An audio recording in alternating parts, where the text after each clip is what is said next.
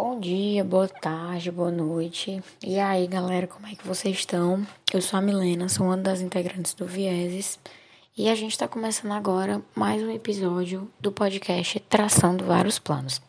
E no episódio de hoje, a gente vai contar com o módulo 5, Psicologia, Direitos Humanos e Justiça Criminal do Brasil, módulo que está presente no curso promovido pelo Vieses, intitulado de Psicologia e Direitos Humanos e no encontro de hoje, a gente vai debater um pouco sobre como a psicologia, os direitos humanos e a justiça criminal no Brasil são abordados.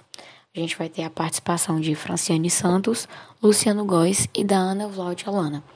E a nossa discussão vai ser mediada por uma das nossas integrantes, Lúcia Maria Bertini. Um bom encontro a todos, um bom episódio e até a próxima, galera.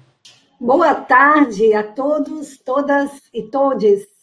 Eu sou Lúcia Bertini, doutoranda em psicologia, vinculada ao Vieses, UFC, responsável pela organização desse curso, junto com a colega também, doutoranda Larissa Ferreira, e com o nosso orientador, professor doutor João Paulo Barros, aos quais saúdo, assim como também a equipe do Vieses, que está aí toda participando e viabilizando mais esse encontro. É, então, Sejam muito bem-vindos à roda de conversa Psicologia, Direitos Humanos e Justiça Criminal no Brasil, do curso de extensão Psicologia e Direitos Humanos, Experiência, Diálogos e Desconstruções, promovido pelo Vieses, que é o grupo de pesquisa e intervenções sobre violência, exclusão social e subjetivação, ligado ao Departamento de Psicologia da UFC e ao Programa de Pós-Graduação em Psicologia da UFC além do nosso programa de pós-graduação. É, esse curso conta com o apoio da Pró-Reitoria de Extensão da UFC. Quero trazer aqui, depois das boas-vindas, é, algumas informações importantes sobre o nosso curso. E abaixo da tela, logo abaixo da tela do YouTube, essas informações estão disponíveis. O link para o formulário de presença, para quem está inscrito no curso, o link é, para baixar a declaração de participação na roda, ao qual todos podem ter acesso, independente de estar inscritos ou inscritas, o link para uma pasta de referências bibliográficas sobre o tema da nossa roda de hoje. É, o link da página do site do curso, em que podem ser encontradas todas as informações sobre o curso, como a programação das diversas rodas e biografias dos convidados. Informar também que os vídeos de todas as rodas serão salvos aqui no canal do YouTube e continuarão disponíveis para quem eventualmente não conseguir assistir ao vivo. Além do acesso ao vídeo, a lista de frequência para quem está inscrito permanecerá aberta por até 48 horas após o término do curso, em 14 de abril. Todas as rodas estão acontecendo nesse horário de 17 às 19 horas, nas segundas, quartas e sextas, com exceção de, do, do, da próxima sexta, agora nesse momento, que é véspera de Páscoa, dia 2 de abril, quando não teremos atividades. Pedir ainda que se inscrevam no canal, este canal Pós-Psicologias no YouTube, e ativem esse sininho de notificações para que o próprio YouTube possa notificá-los e notificá-los sobre as próximas rodas. E é, outros conteúdos também do canal. Sigam as redes sociais do Vieses com nosso Instagram, arroba viesesufc. Finalmente, orientar aqui, olha, sempre a descrição do vídeo, onde estão todas as informações necessárias. Dados todos os comunicados, daremos início a esse riquíssimo debate de hoje, convidando então para compor a mesa Franciana Santos, quilombola, graduada em Serviço Social pela FAC, mestra em Sociologia pela UES, pesquisadora do Laboratório de Estudos e Pesquisas em Afro-Brasilidade, Gênero e Família no Afro da UES, integrante do Instituto Negra do Ceará, coletivo de mulheres negras cearenses, aí Negra, né, e é, da Rede de Mulheres Negras do Ceará. É, faz parte também da Frente Estadual pelo Desencarceramento do Ceará e é colaboradora do coletivo Vozes do Sistema Socioeducativo e Prisional e do Comitê de Prevenção e Combate à Violência da Assembleia Legislativa do Estado. Franciane, muito bem-vinda. Vamos apresentar também, estarão conosco, o professor Luciano Góes, doutorando em Direito na Universidade de Brasília, professor dos cursos de pós-graduação, especialização em criminologia do Instituto Brasileiro de Ciências Criminais, IBCCRIM, e Ciências Criminais da Faculdade SESUSC, né? Segundo lugar na categoria Direito do é, 59º Prêmio Jabuti, com a obra A Tradução, de Lombroso, na obra de Nina Rodrigues, O Racismo como Base Estruturante da Criminologia. É brasileiro, advogado, abolicionista e afrocentrado. Muito bem-vindo, Luciano. E nossa professora, amiga Ana Vlad Holanda Cruz, doutora e mestre em psicologia pela Universidade Federal do Rio Grande do Norte, atuando respectivamente no grupo de pesquisa Marxismo e Educação como bolsista CNPq e no núcleo de estudos socioculturais da infância e da adolescência. É graduada na Universidade de Fortaleza. Foi bolsista na modalidade Programa Institucional de Doutorado Sanduíche no exterior na Escola de Altos Estudos em Ciências Sociais em Paris, sob a orientação, nada mais, nada menos do que do professor Dr. Michel Louvi. Atua em psicologia social, direitos humanos e psicologia na interface com a justiça. Atualmente é professora do Centro Universitário FANOR e também na Uni Ateneu. Então, é uma turma que vai fazer essa discussão hoje, assim como nas demais rodas, nós tivemos um crescente e essa participação aqui como ápice, nós vamos abordar a justiça criminal no Brasil. Então, todos e todas têm um a contribuição muito importante e nós vamos, então, diretamente passar para as falas. Cada convidado e convidada vai ter 20 minutos de, de fala. Eu convido, então, as, as, para que as perguntas e as considerações sejam feitas no chat, onde nossos é, convidados participantes estão é, ali já atentos e já participando. Olha aí. É, Fiquem à vontade, assim, então, para registrar as suas considerações, as suas questões, para que depois da fala da, dos três, nós teremos um momento de debate a partir das perguntas e com as suas observações no chat, é, de três em três, para que novamente nova rodada aconteça. Então, é, após essa fala, nós fazemos uma nova rodada. Vamos começar chamando, então, a querida é, Franciane Santos, que vai fazer a sua manifestação. Por favor. Olá. Oi. Ah, boa tarde, né? Boa tarde, esse finalzinho de tarde, comecinho da noite, né? Espero que todos estejam bem, né? Todas e todos estejam bem, se cuidando, usando máscara, dentro de casa, né? com cesta básica, que é importante, né, também ter alimentação, porque tem muitas pessoas passando fome, e o mais, né, para todo mundo estar tá se cuidando, né, e que o Molu nos conceda a nossa saúde e cura para a gente sair, né, desta crise pandêmica, né, que está sendo racializada, que são corpos negros que estão morrendo, sobretudo, e que não estão sendo vacinados também. Então, eu vou dar início à minha apresentação, é, primeiramente, gostaria de agradecer muito é, o convite do Vieses, né? Esse parceiraço que tem caminhado aí na luta, né, pelos direitos humanos, na defesa, né, dos direitos humanos. Então, é, eu vou dar uma pequena explanação. O nosso tempo é curtíssimo, não tem como a gente dar conta de tudo. Então, qualquer coisa, eu vou dar é, as dicas e vocês pesquisem mais sobre um pouquinho.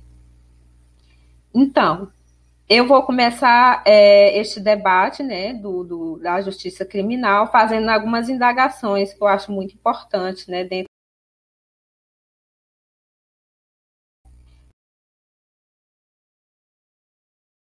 justiça entre aspas, né? E essa justiça, ela é para quem? Ela funciona para quem?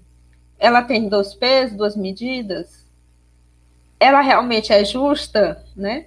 E quem são os operadores do sistema de justiça, né? Quem é essas pessoas que ditam, né? Quem deve ser preso, quem não deve ser preso, né? Quem vai, é, é, é, quem vai para a prisão domiciliar, quem vai para a prisão preventiva, né? Então, eu queria que vocês se questionassem, né? Se vocês é, um dia já se questionaram isso, né? já é, é, pensaram quem são essas pessoas que estão né, operando esse sistema de justiça criminal. E aí, meu povo, eu vou começar né, fazendo um, um, uma pequena explanação a partir de análise crítica é, é, apretada, né, sobretudo, de estudiosas, intelectuais, escritoras, pesquisadoras é, negras que têm se debruçado acerca dessa temática. Então, é, a minha apresentação ela vai se dar muito ancorada é, nessa, é, é nesse viés epistemológico, né, sobre justiça criminal, é, é, e não tanto quanto a minha, a, a minha atuação política, mas como aqui é um curso, né, então, para que nós, todos né, tenham minimamente algumas referências, quem tem interesse em estudar, né, ou está né, se inserindo nessa luta em defesa dos direitos humanos, aqui umas dicas também de leitura.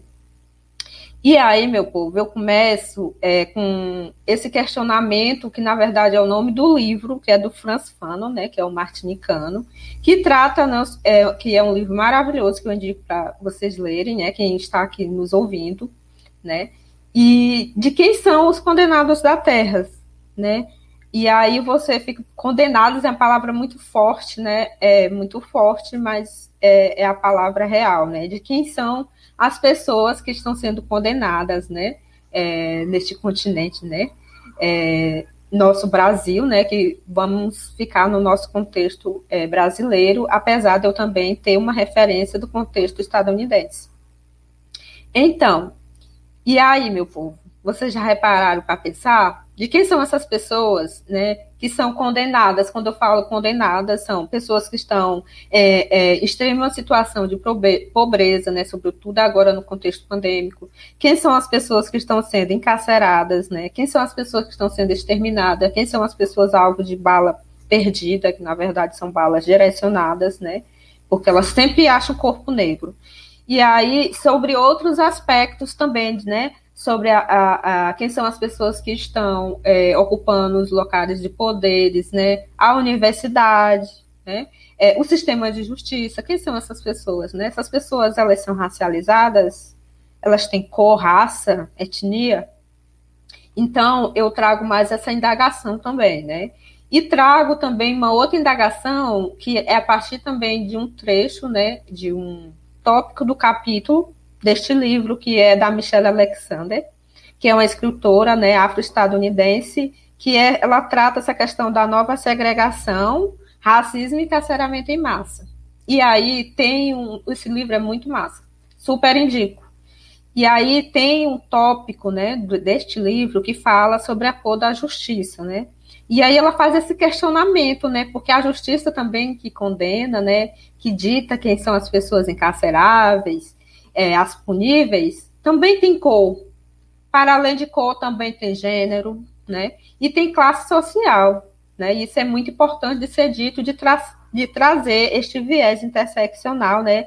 Que se imbricam, né? Nesses emaranhados aí, nos pilares, né? Dessas estruturas de poder, né? que tanto é, é, tem feito a diferença, sobretudo nas relações sociais, né, sobre essa imbricação, né, que, e, que se intersectam, né, se intersectam é no momento que, que elas agem imbricadamente, né, não é, não é, é separadamente, sabe? Então, eu trago essa discussão, né, e a Michelle Alexander, ela fala, né, ela é uma estudiosa, né, do, do, do sistema de justiça, o companheiro dela é um promotor de justiça, mas ele não concordou muito com a escrita desse livro dela, né? E ela coloca aí muito bem nisso no início do seu livro, né? E ela trata que o caráter do sistema de justiça penal, ele é o outro, né? E aí ele não se trata de prevenção ou punição do crime, mas sim de uma gestão do controle do, dos despossuídos, né, das pessoas que estão aí com a sua vida nua, eu essa terminologia na vida nua, né, no, no, no de acordo com o Ambembe, o Ambembe não, o Agambe, que trata a questão né, sobre essa vida nua despossuída de qualquer direito mínimo de sobrevivência, né, de direitos sociais, né, que são essas pessoas que estão aí em vulnerabilidade social, que estão mais expostas, né, sobretudo às violências, né, e todas aquelas mazelas, né, de, de situação de pobreza, etc. E aí a Alexandra trata que esse sistema criminal, ele também é, sobretudo, um produto dileto do racismo, porque há um perfilamento racial, sabe? Há uma seletividade prisional no sistema. Quando a gente vai para os nossos censos, né, para o é, levantamento nacional, né, feito pelo DEPEN, existe lá uma porcentagem de pessoas, que eu vou falar mais adiante, que compõem né, o sistema prisional. E, e esses censos, né, é tão importante, né, é, essas pesquisas, né, do, do Departamento né, é, Nacional, sobretudo, penitenciário, que trata, né, de quem são essas pessoas que estão sendo encarceráveis, impuníveis, né, que tem cor, que tem gênero, que tem raça, né, cor, raça, né, dentro dessa, dessa discussão, as duas juntas, né, e também é, tem e também ela é estruturada pelo gênero, né? Quando a Angela Davis trata dessa questão, né? Que por mais que a massa carcerária seja masculina, mas quem está nas filas dos presídios são as mulheres, né? Então, existe essa prisão intra né, e fora os muros né, institucionais, porque são elas que, que são as, a, a, as mulheres que com, nos linguajar né, do sistema prisional, que puxa a cadeia né, com seus companheiros, é, filhos, né, é, e, etc. Né?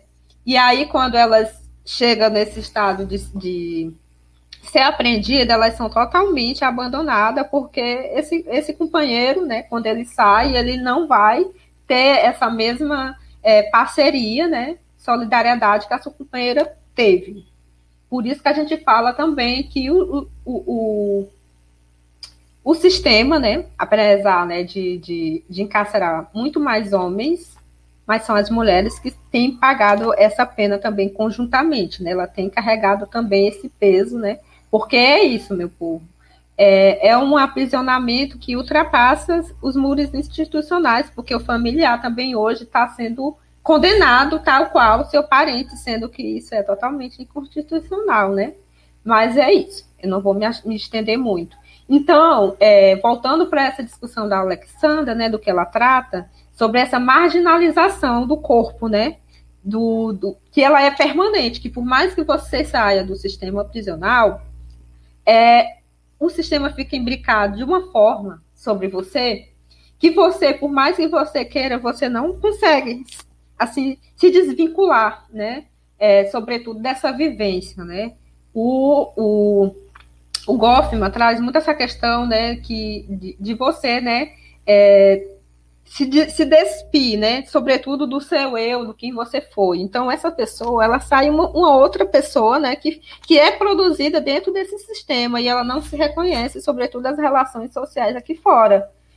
E aí, meu povo, quando trata dessa questão da marginalização permanente, é porque as pessoas, né, sobreviventes do sistema, elas não conseguem, sabe, é, arranjar um emprego, né, para se reabilitar, né, é, reinserir na sociedade, né? Então, a, a nossa sociedade é muito hipócrita, né? Quando ela trata dessa questão. Ah, mas não quer sair dessa vida, né? Mas não se dá oportunidade, porque ele é desacreditado, descredibilizado, e as portas não se abrem, né? De forma alguma, porque as pessoas não querem, né? Contratar pessoas que já passaram pelas amarras do sistema. E aí o Abdias, né, do Nascimento, que trata sobre essa é, mascaramento do racismo, ele trata também que nós, enquanto população negra, né, indígenas, nós também temos, é, por mais que a gente, né, não é, é, vá delinquir, né, porque a delinquência ela não é atributo da população negra, na verdade ela foi uma construção social para tornar, né, um inimigo, né, punível, né, dentro dessa lógica do é, das políticas de inimizade, que o Ambembe trata também em seu livro. E aí é, temos, é, aí nós somos julgados apenas pela cor, por ser negro, que é aí que o, o, o Abdias trata, né, sobre o delito de ser negro, né, que independentemente de você ter, ter, ter ido, né, para esse, por esse viés da criminalidade ou não, você não está isento de ser preso, porque foi uma, construído socialmente um inimigo punível. E um inimigo punível foi o povo preto. Porque, meu povo, nunca houve abolição. Nunca.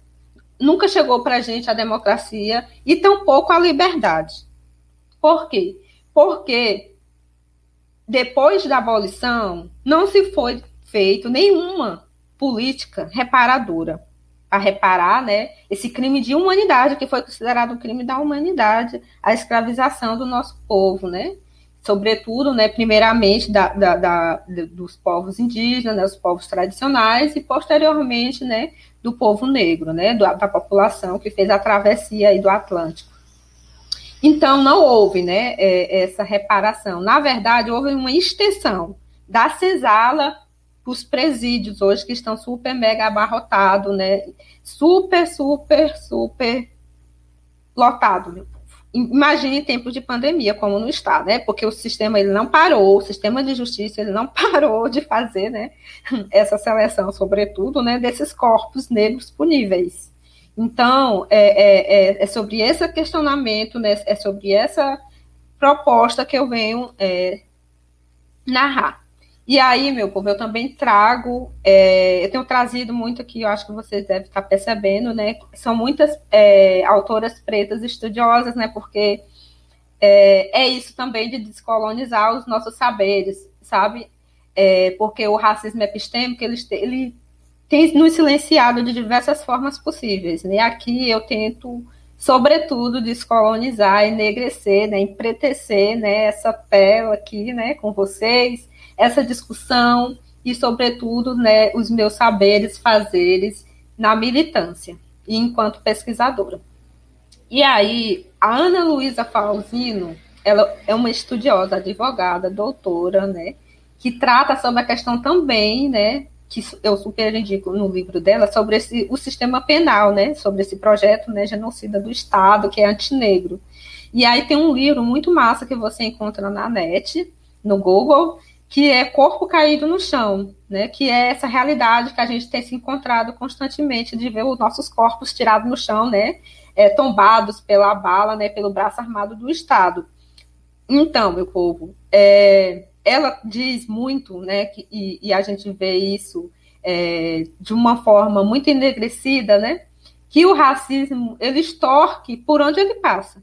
Ele cobra vidas a rodo, torcidas potenciais e sonhos sem remorso. E é assim, e é assim que esse racismo ele vai se construindo, porque é através do racismo, foi sobre o pilar do racismo que foi construída as prisões, entendeu? Corpos encarceráveis. Vocês lembram do que eu falei da extensão da senzala? Pois é, são as prisões hoje, né? E aí é, ela trata, ela faz alguns questionamentos, né? Que eu trago só apenas palavras-chave, que é sobre esse sistema de controle, né? Que ele é racializado sobre nossos corpos. E esse aumento, né, vertiginoso de prisões, né? Só aqui no Ceará, se eu não me engano, deve ter já umas 17 CPPLs, né? Presídios. E também, né, é, desta morte física e social, né, meu povo? Quando a gente fala, né, sobre é, é, o genocídio, né? porque não é só a bala, né? Porque essa morte, ela se dá, a bala é uma fase final, ela se dá de diversas formas possíveis, e uma delas é o não acesso, o não acesso à educação, à cultura, lazer, esporte, a um posto de saúde, a vacinação, a vacinação, por exemplo, né, já saiu estudos, né, que a população branca, né, que está sendo, né, a mais, né, é, é, é, beneficiada com as vacinas, né? Porque esta pandemia, ela também, ela, ela tem acontecido, né? A partir de uma da, da, da racialização também dos corpos, que pessoas que já estavam é, em extrema pobreza, né, em situação de vulnerabilidade social, e agora estão morrendo não só de fome, mas também pela Covid e pela bala, né? Isso quando o camburão não chega antes para encarcerar seus corpos, né? Por isso que tem essa vida é, essa morte, né, na verdade, física e social, né? E também a intensificação do encarceramento e a seletividade racial. Tem um, um pesquisador que o nome dele é Jeová, né? E aí, é, Jeová Barros, ele trata, ele fez uma pesquisa dentro do sistema né, de segurança pública, e aí ele pesquisou é, a, as apreensões né, que os seus colegas, os policiais faziam, e qual era o quais eram os pré-requisitos para encarcerar uma pessoa, qual era as pessoas é, suspeitas, né? Ou que estavam sempre em, em, em, suspeição, né? E essas pessoas, elas tinham cor, tinham raça, sabe? Então, é, daí, falar do, do sistema de justiça criminal sem falar sobre seletividade racial, não dá, meu povo, não dá. Porque há um público que está sendo encarcerado e que está sendo exterminado, né? E não é só eu que estou falando, né? Porque tem um monte de pesquisadores que já fazem essas pesquisas aí na universidade, né? Dentro desses grupos de pesquisas, né? De pessoas, né? De uma porcentagem, né? Que excede, né? De pessoas que, que estão sendo encarceradas, né? alguns, na sua maioria, por bagatela, né? O que é bagatela? Uma lata de leite, um desodorante Dove, né? Então, são, são pessoas que, que ditam, né?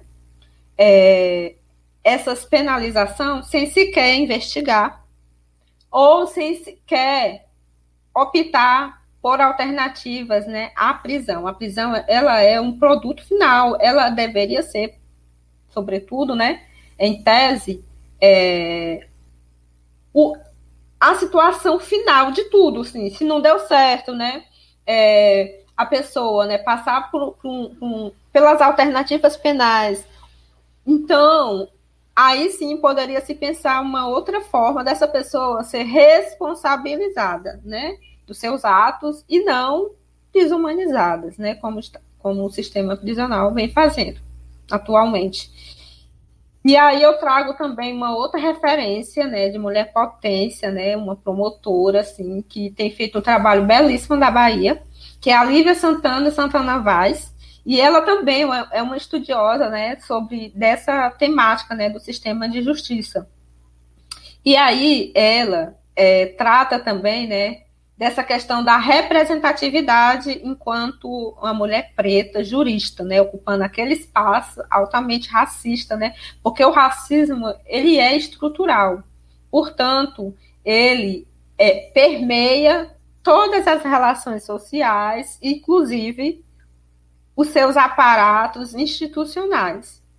E aí são é, é, o racismo, ele é uma, um, um uma violência que foi, sobretudo, é, cimentada. E essas instituições, elas nasceram a partir desse sistema racista, né, ditando de quem era corpos encarceráveis, vocês nunca vão esquecer dessa palavra, e corpos puníveis, porque é isso que eu vou me repetir sempre.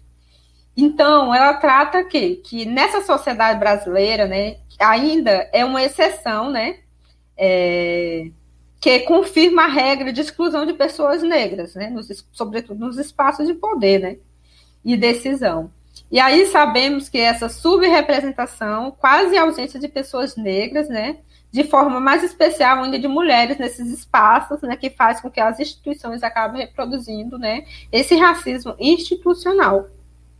Isso também, né, de ter muitos juristas, né, é, determinando né, as sentenças de um determinado segmento, é isso também da, da não representação. Né? Tem juristas, sobretudo, que dá uma sentença, por exemplo, de 30 anos para uma pessoa que é, é, cometeu um delito de um, um, um, roubo de um quilo de, de, de carne, por exemplo, né? Isso acontece. E aí, é, essa pessoa não tem ideia de como é o presídio, né? De como é, é, é, é, esse aparato institucional, né? Que pela via da LEP, que é a Lei de Execução Penal, dita em alguns artigos, sobretudo no artigo 10, sobre as assistências, né? Social, né? É, religiosa, é, é, dentre outras. Essas assistências, quando elas não existem, né? Quando existem, né? Elas são muito deficitárias. E aí faz com que a pessoa se não estava no crime agora, ela vai, né, produz, né, a, essa produção, né, desse, desses corpos e transformam em pessoas que antes não estavam no crime, né, mas agora são propensos, porque é, é, a sociedade, né, ela não é inclusiva, sobretudo com pessoas, né, egressas do sistema, sobreviventes do sistema, essa pessoa vai permanecer dentro, né, desse, é, dentro dessa linha tênue, né, entre o, o, o crime, né, e o cárcere, que só se finda quando essa pessoa morre. Porque a vida dela já vai morrendo de diversas formas dentro desses aparatos do sistema, né?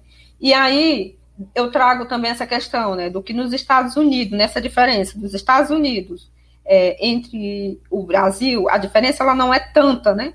Assim, porque essa precariedade das estruturas do sistema de justiça criminal brasileiro, ele deixa muitas dúvidas sobre a ilegalidade de suas práticas, porque há também muita arbitrariedade né, nas apreensões, né? É, há também muitas denúncias é, de urnas de prisões flagrantemente arbitrárias, de torturas sistemáticas dentro e fora do, do cárcere, da corrupção, da extorsão, é, como dados de atividade policial, de grupo de extermínio, atuante como a chancela do Estado, né, que é isso é muito preocupante, né? E de cabeças rolando em massacres prisionais, né, que já aconteceu muitos, muitos, quem vem acompanhando, inclusive aqui no Ceará, gerado pela omissão institucional, bem como de tantos outros vilipêndios que integram a rotina é, da segurança pública no país. E compõe um quadro que já se pode ser explicado pela intensa naturalização social do racismo, com profundo desprezo à vida negra, né? E aí eu trago esse fragmento, né, dessa estudiosa, que é a Ana Flausina, né, para deixar vocês mais curiosos, né, e ler esta autora tão imprescindível. Certo. Acho que você está de acordo com o tempo, do três minutos, tá vendo? Quantos? Três minutos. Eita. Pois, meu povo, eu vou só passar aqui rapidamente, né? Que é outra estudiosa, que também que eu super indico, que é a Juliana Borges, que no último livrinho dela, né, que é Espelhos, né, Prisões Espelho de Nós, ela trata também sobre esse sistema, né, sobre essas ferramentas de punição que se sofisticaram, né, no decorrer da história, né, e que foram, sobretudo, influenciadas, né, nos séculos 18, 19 é, dentro daqueles sistemas né, de regime monárquico, né, que tinha como força absoluta, né, que envolvia suplícios, torturas, né, e esses processos penais, ele também não se preocupava tanto com a participação do acusado, né, o conhecimento do que transcorria. E aí, as pessoas que eram acusadas, elas também não tinham acesso, né, a esses depoimentos, né, e, e a confissão era arrancada é, sob base de tortura, né, que ainda é uma realidade no nosso contexto brasileiro. E, e, e narrando né, um pouquinho desse contexto é, brasileiro prisional, no período colonial, é, é, punitivi, o punitivismo, né, ele era não só improvisados, né, mas também havia uma organização desse sistema de justiça. Não havia essa organização e as elites, que eram fundamentalmente né, elites escravocratas, que, é, é, que tinham, detinham esse poder né, sobre os corpos negros. Aí teve todo o movimento né, abolicionista, né, que se organizou, né, sobretudo, o nome da nossa liberdade, e aí conform, se conformou né, nessa briga é, é, de quem manda, de quem dita, quem morre, quem vive, é, foi construído uma, é, socialmente, né, sociologicamente, né, culturalmente, é, o inimigo né, penal, que foram as camadas populares, sobretudo os negras, né, e seus descendentes, né, que era o perigo para a sociedade. E aí as prisões, é, elas vêm sobretudo como máscaras contemporâneas é, a partir do, do posicionamento da, da Juliana Borges, né? Por quê? Porque o sistema continua marginalizando, excluindo, silenciando, mantendo cativos uma maioria de pessoas que, que na verdade, né, têm suas vidas marcadas por negação de direitos, né? E aí essas pessoas estão fazendo, né, das prisões, na verdade, um, uma política pública que isso é um problema, né? E aqui eu, eu vou passar aqui, né, sobre algumas leis, né? Sua primeira lei criminal, como foi que ela se deu, que foi em cima, sobretudo, de corpos negros, né? A, através de sistemas, né, racializados, punitivistas, classificatórios, né? A punição ela se diferenciava se a pessoa era branca ou preta né? Quando era branca nem acontecia essa punição, na verdade. E posteriormente veio a criminalização da população negra em outros níveis e foram se intensificando. E aqui também, né? Eu deixo os questionamentos só, só um instante, né? Isso significa que, né, quando a gente trata da, desse questão, dessa questão, né, de, de que o Brasil ocupa a terceira posição, né, nacional do mundo em aprisionamento, né, que pessoas negras é, é, elas cometem mais crimes, quando a gente vai, né, para esse questionamento de 64% é composta de pessoas negras, né? E aí fica, né, é, aqui mais uma sugestão da organização estatal, né, do controle e prevenção. Aqui mais outra é, indicação do sistema de justiça, que ele é racista, sexista, elitista.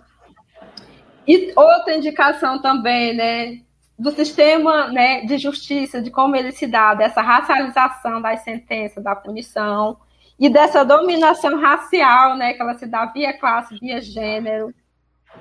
Aqui algumas indicações é, de filmes, filmes, e digo mais, né, finalizando aqui rapidamente, foi muito rápido, que Xangô, né, que é a única justiça que a gente acredita, né, que ele nos conceda nessa justiça, que essa justiça de Xangô ela seja feita, e sobretudo, né, que Maat, né, que é essa deusa da justiça, da verdade, da liberdade, nos guie, né, nos dê sabedoria. E aí eu finalizo com a, com a Flauzindo, né, que nós estamos muito longe de construir uma democracia inclusiva e igualitária, em que liberdade e justiça para todos seja mais que um lema, né? e que nós, nós somos resistência negra e força inesgotável que nos faz ser o que é, né, o que somos, né, que é fortes apesar das durezas dos grilhões, altivos apesar das marcas das chibatas, conectado apesar das profundezas dos oceanos. Gratidão, e aqui eu finalizo com este questionamento, né, de quem mandou matar Marielle Franco e Anderson. E fora Bolsonaro, e vacina já para todas, todos e todos. Axé, gratidão.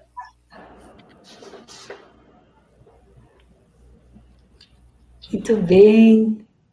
Agradecemos muitíssimo a Franciane com a sua fala é, muito boa, necessária. Nós vamos seguir nessa meta, porque quando queremos fazer uma é, discussão sobre esse tema da justiça criminal, particularmente no Brasil, este percorrido bibliográfico ele é fundamental, porque ele vai nos dar a compreensão da concretude. Não é uma bibliografia qualquer, é uma bibliografia que vai nos remeter a uma construção social que é preciso ser lida e que Francine aqui aborda de uma forma muito interessante, a começar pela bala perdida ou direcionada, que é a pergunta que fica, não é? E concluindo aqui com a importância das mulheres negras, das escritoras negras e das formulações que nós temos à nossa disposição para compreender uma ação é, que seja decolonizada, descolonizada, que seja uma desconstrução da psicologia, para que a gente possa começar a pretender atuar dignamente dentro do sistema prisional e do sistema de justiça. Muito obrigada, vou passar direto a palavra para nosso segundo convidado, Luciano Góes, que vai nos, com certeza, continuar nos brindando com essas análises, né? Nós temos hoje uma mesa que se complementa de uma forma muito especial. Por favor, professora. Boa tarde a todas, todos e todes. É um prazer enorme estar aqui nessa roda, integrar essa roda, né? Rodas abolicionistas, criminológicas, enfim, afrocentradas, sobretudo, né, uh, nos dão muito mais certeza que nós estamos no caminho certo.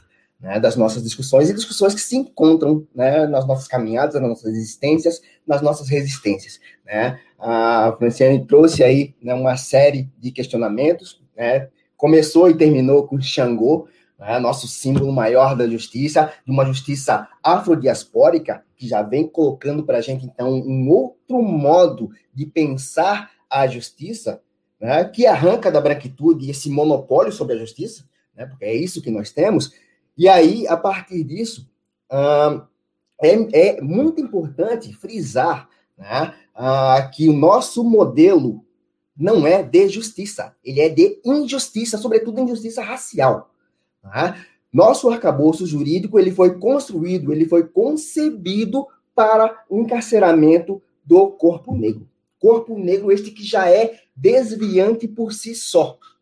Né? Mas que ao longo da nossa história ele vai sendo reorganizado dentro desse ordenamento, dentro dessa, uh, dessa falsidade discursiva que a branquitude monopoliza, né, para neutralizar a sua dominação, para se colocar enquanto imparcial, para se colocar enquanto protetora de um bem jurídico que é a segurança pública. Segurança pública de quem? Segurança pública para quem? E para o quê? Tá? Então, a partir dessa, dessa fala,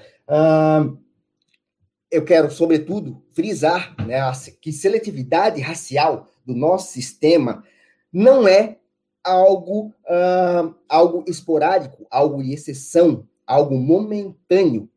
É ontológico do sistema, mas não é do sistema penal brasileiro. O sistema penal brasileiro é seletivo, seletivo sim. Todo direito penal do mundo é seletivo. E isso vai fazer com que todas as penas, todas as condenações e aí não vou entrar no mérito se elas são justas ou não justas, enfim, né? Isso fica para uma outra discussão, né? Elas são ilegais, porque elas afrontam exatamente o fundamento básico do direito penal, que é o princípio da igualdade. Não é que diz, numa equação muito básica, aqui para a nossa discussão, né? Quem comete um ato é um ato, um crime, um ato contrário à lei penal, portanto, e nós temos mais de 2.500 tipos penais no Brasil, né? é criminoso, é criminosa. Isso funciona? Não, isso não funciona e nunca funcionará.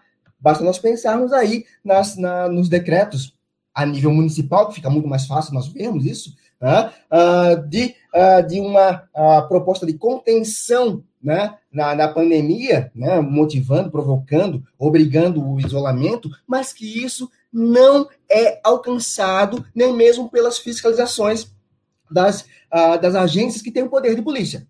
Tá? Então, essa ideia de que quem comete um fato né, uh, vai ser criminoso, vai ser punido, vai ser preso, é falsa, é mentira. Portanto, o nosso, de, nosso direito, nosso sistema de injustiça criminal uh, é falso por si só.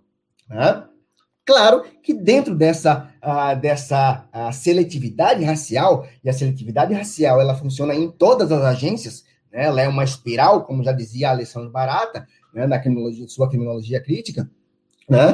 Uh, ela começa com, com a, com, a, polícia. Isso em termos de direito penal declarado, né? que é esse que tem, tem a, a, a as agências, né? O judiciário, o Ministério Público, enfim, tem as suas, as suas presenças, tem os seus funcionamentos e vai uh, exatamente resultar né, nós, uh, na nossa clientela penal. Uh, não é à toa que nós somos a terceira maior população em situação de cárcere do mundo. Né? Isso é resultado direto do nosso, dos nossos direitos penais. Né? Uh, no direito penal declarado, esse que nós temos é o direito penal, né, a partir da Constituição, a partir dos direitos penais, né, como bases uh, jurídicas desse, desse ordenamento, fica muito clara a partir dessa, dessa clientela, dessa, desse status que nós chegamos, desse, né, desse pódio né, sanguinário em que o Brasil uh, procura sempre né, chegar em primeiro, né, nossa, nossa, nossa proporção de encarceramento é maior do que nos Estados Unidos, Tá? Ah, sempre procura é, demonstrar isso, como o corpo negro ele é facilmente criminalizado, e isso tudo com, ah, com o endosso do nosso judiciário, com o endosso da nossa Constituição, com o endosso, inclusive, né, dos, ah, da Declaração Universal dos Direitos Humanos. Tá? Então, se por um lado esses instrumentos jurídicos nos permitem algumas fissuras, algumas conquistas nesse campo, né, por outro, elas são partes ah, muito importantes do sistema de controle racial brasileiro, porque é disso que estamos tratando. Né? Direito penal é apenas uma parte desse sistema de controle. Tá? Então, essa ideia do direito penal, programado pelo racismo, que vai programar, né, que vai orientar a seletividade racial, que vai orientar uh, os no, o nosso judiciário, que vai orientar as sentenças, que vai orientar o Ministério Público, ou seja, instituições que são uh, abrigos, né? são quase uma, uh, uma representação, para não dizer uma representação de fato, da Casa Grande, que é a nossa geopolítica, né? Que, que aí eu retomo a nossa geopolítica mais básica, né? Casa Grande e Senzala, né? Uh, vai demonstrar como de como o racismo ele é manuseado, mas ele não é declarado. Como isso acontece no nosso direito penal?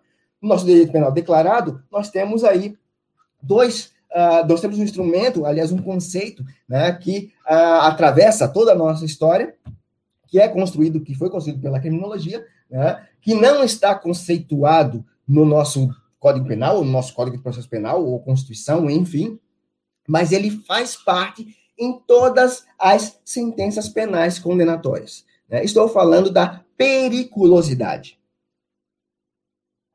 Esse instituto foi criado por César Lombroso, o pai da criminologia, que constitui, que concebe esse conceito a partir do corpo negro, né? a partir de uma uh, ligação ontológica e natural, né? a partir do olhar racista branco, né? César Lombroso comprova, a partir da ciência de 1870, né? por aí, que nós somos descendentes né? dos grandes primatas. Então, ele vai manuseando né? o crânio de, de, de, um, de um ladrão na Itália, né? César Lombroso é um médico, nós estamos falando da medicina, portanto, né? como uma agência atrelada ao direito penal, à justiça criminal, né? Ah, e que vai usar esses poderes, esses saberes, poderes, portanto, para ah, configurar, para instituir a medicina legal na, ah, na Itália e também no mundo afora. Né? César Lombroso ele é, ele é conhecido mundialmente por sua obra mais conhecida, que é O Homem Delinquente. Nessa, nesse, nesse livro surge a ideia das figuras dos indivíduos que nascem para cometer crimes. Tá?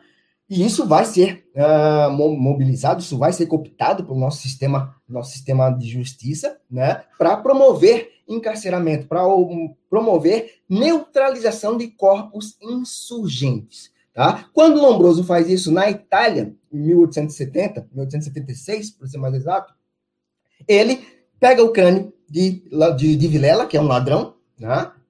e vai achar na crista occipital, que é um, um, uma, um, osso que liga o nosso crânio à coluna vertebral, ele vai achar uma estrutura muito semelhante às dos grandes primatas, às dos orangotangos, por exemplo.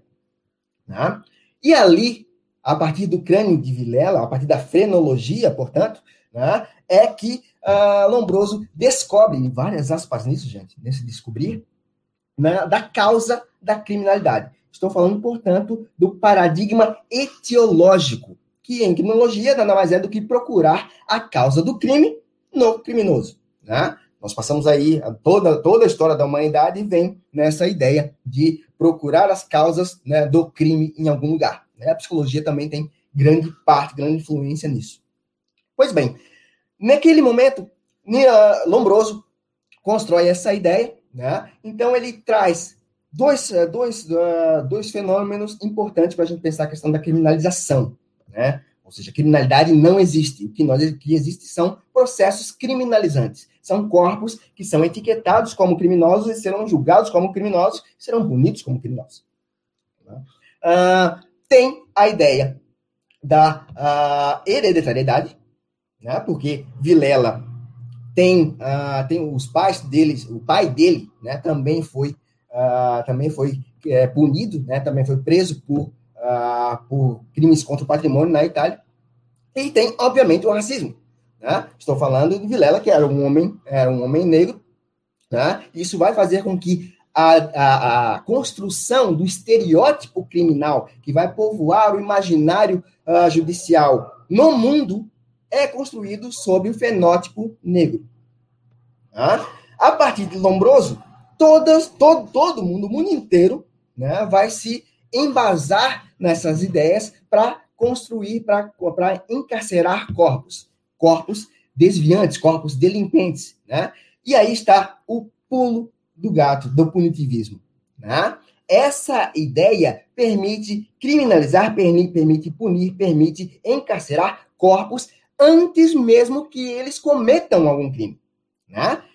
Lombroso vai usar, né, vai, vai usar os seus laboratórios, né, o presídio e o manicômio, para comprovar a sua tese.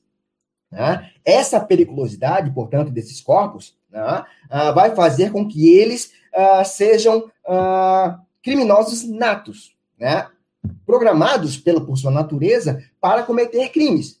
Quando, Luciano?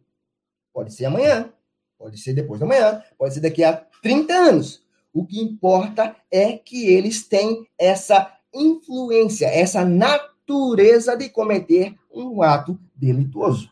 Portanto, para a sociedade colonial, né, e hoje né, a ideia é a mesma, né, nossa, no, o direito penal é um instrumento colonial, né, esses corpos têm que ser presos o quanto antes. Então, é um, é um instrumento acautelatório, neutralizador daqueles corpos. Né? Isso vai fazer com que, por exemplo, no nosso cotidiano hoje, né, nós tenhamos a prisão de jovens negros uh, por tráfico, né, desde um flagrante forjado, né, e ali eles e assim eles vão se manter. Né? Porque o que orienta o encarceramento do corpo negro é a periculosidade. Ao invés de nós termos o direito fundamental da presunção de inocência, isso é exclusividade, ou quase exclusividade, de corpos brancos. Corpos negros, corpos racializados, corpos desumanizados, eles têm a presunção de periculosidade contra si. Por isso, maior grande parte, quase metade do, do nosso, uh, do nosso, uh, das nossas prisões são provisórias, provisórias que se automatizam nas, uh, nas audiências, audiências de custódia, por exemplo. Corpo negro tem muito menos chance de responder o processo em liberdade do que corpos brancos. Do que corpos brancos. Né? Vários estudos comprovam isso. Né? Então, Lombroso traz essa perspectiva né? de, de, desse, de, desse direito penal do autor para o contexto dos nossos sistemas penais. Né? Isso vai ser trazido para o Brasil né? a partir de uh, Nina Rodrigues, por exemplo. Nina Rodrigues não é o único, também não é o primeiro, mas ele é o mais importante tradutor de Lombroso. Por que tradutor? Porque não é uma simples ideia de pegar a ideia de Lombroso e jogar no Brasil. Né? Ou introduzir, ou recepcionar. Não, Nina Rodrigues faz uma série de uh, movimentos, uma série de, uh, de uh, adaptações, né? e algumas, em alguns momentos, um, uma, uma, verdadeira metamorfose para que essa ideia eh, sustente, né? salve é, é, acho que essa é a palavra mais exata que eu posso usar, né? Salve o direito penal brasileiro no pós-abolição.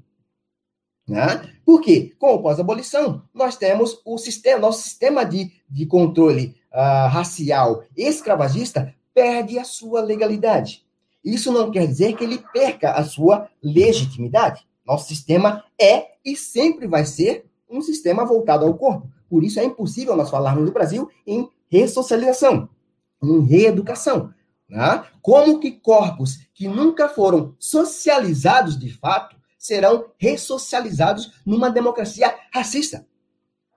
Né? Então, o que nós temos é muito mais assimilação e embranquecimento do que uma socialização. Né? Portanto, estou falando aí de sociabilidades a partir do embranquecimento, instrumento de uh, instrumento uh, político de Estado né, para, uh, para um futuro possível para o Brasil.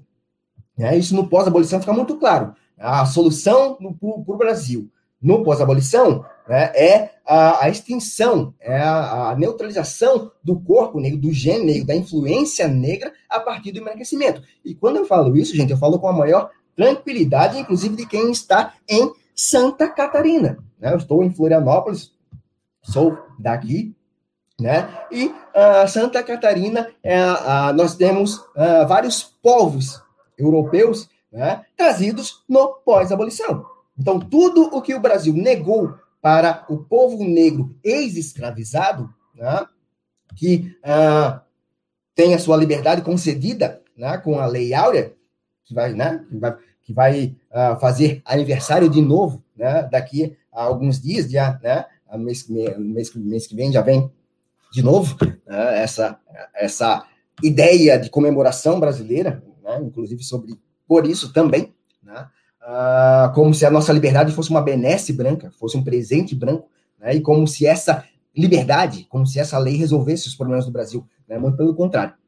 Então, uh, Nina Rodrigues, quando ele fala sobre isso, né, uh, sobre esse projeto branco, Nina Rodrigues, que ele é contrário ao embranquecimento, né, à bestiçagem no Brasil, uh, ele acha que a influência negra é muito, é muito forte, é muito profunda, né, e vai trazer né, a degeneração para o Brasil a partir do mestiço, o mestiço para ele é um, é um, um indivíduo muito perigoso e, portanto, deve ser controlado, ele faz a tradução dessa uh, das teorias lombrosianas, né? E constrói a sua própria, né? Então ele vai falar de um processo, da necessidade de um processo de criminalização a partir da raça.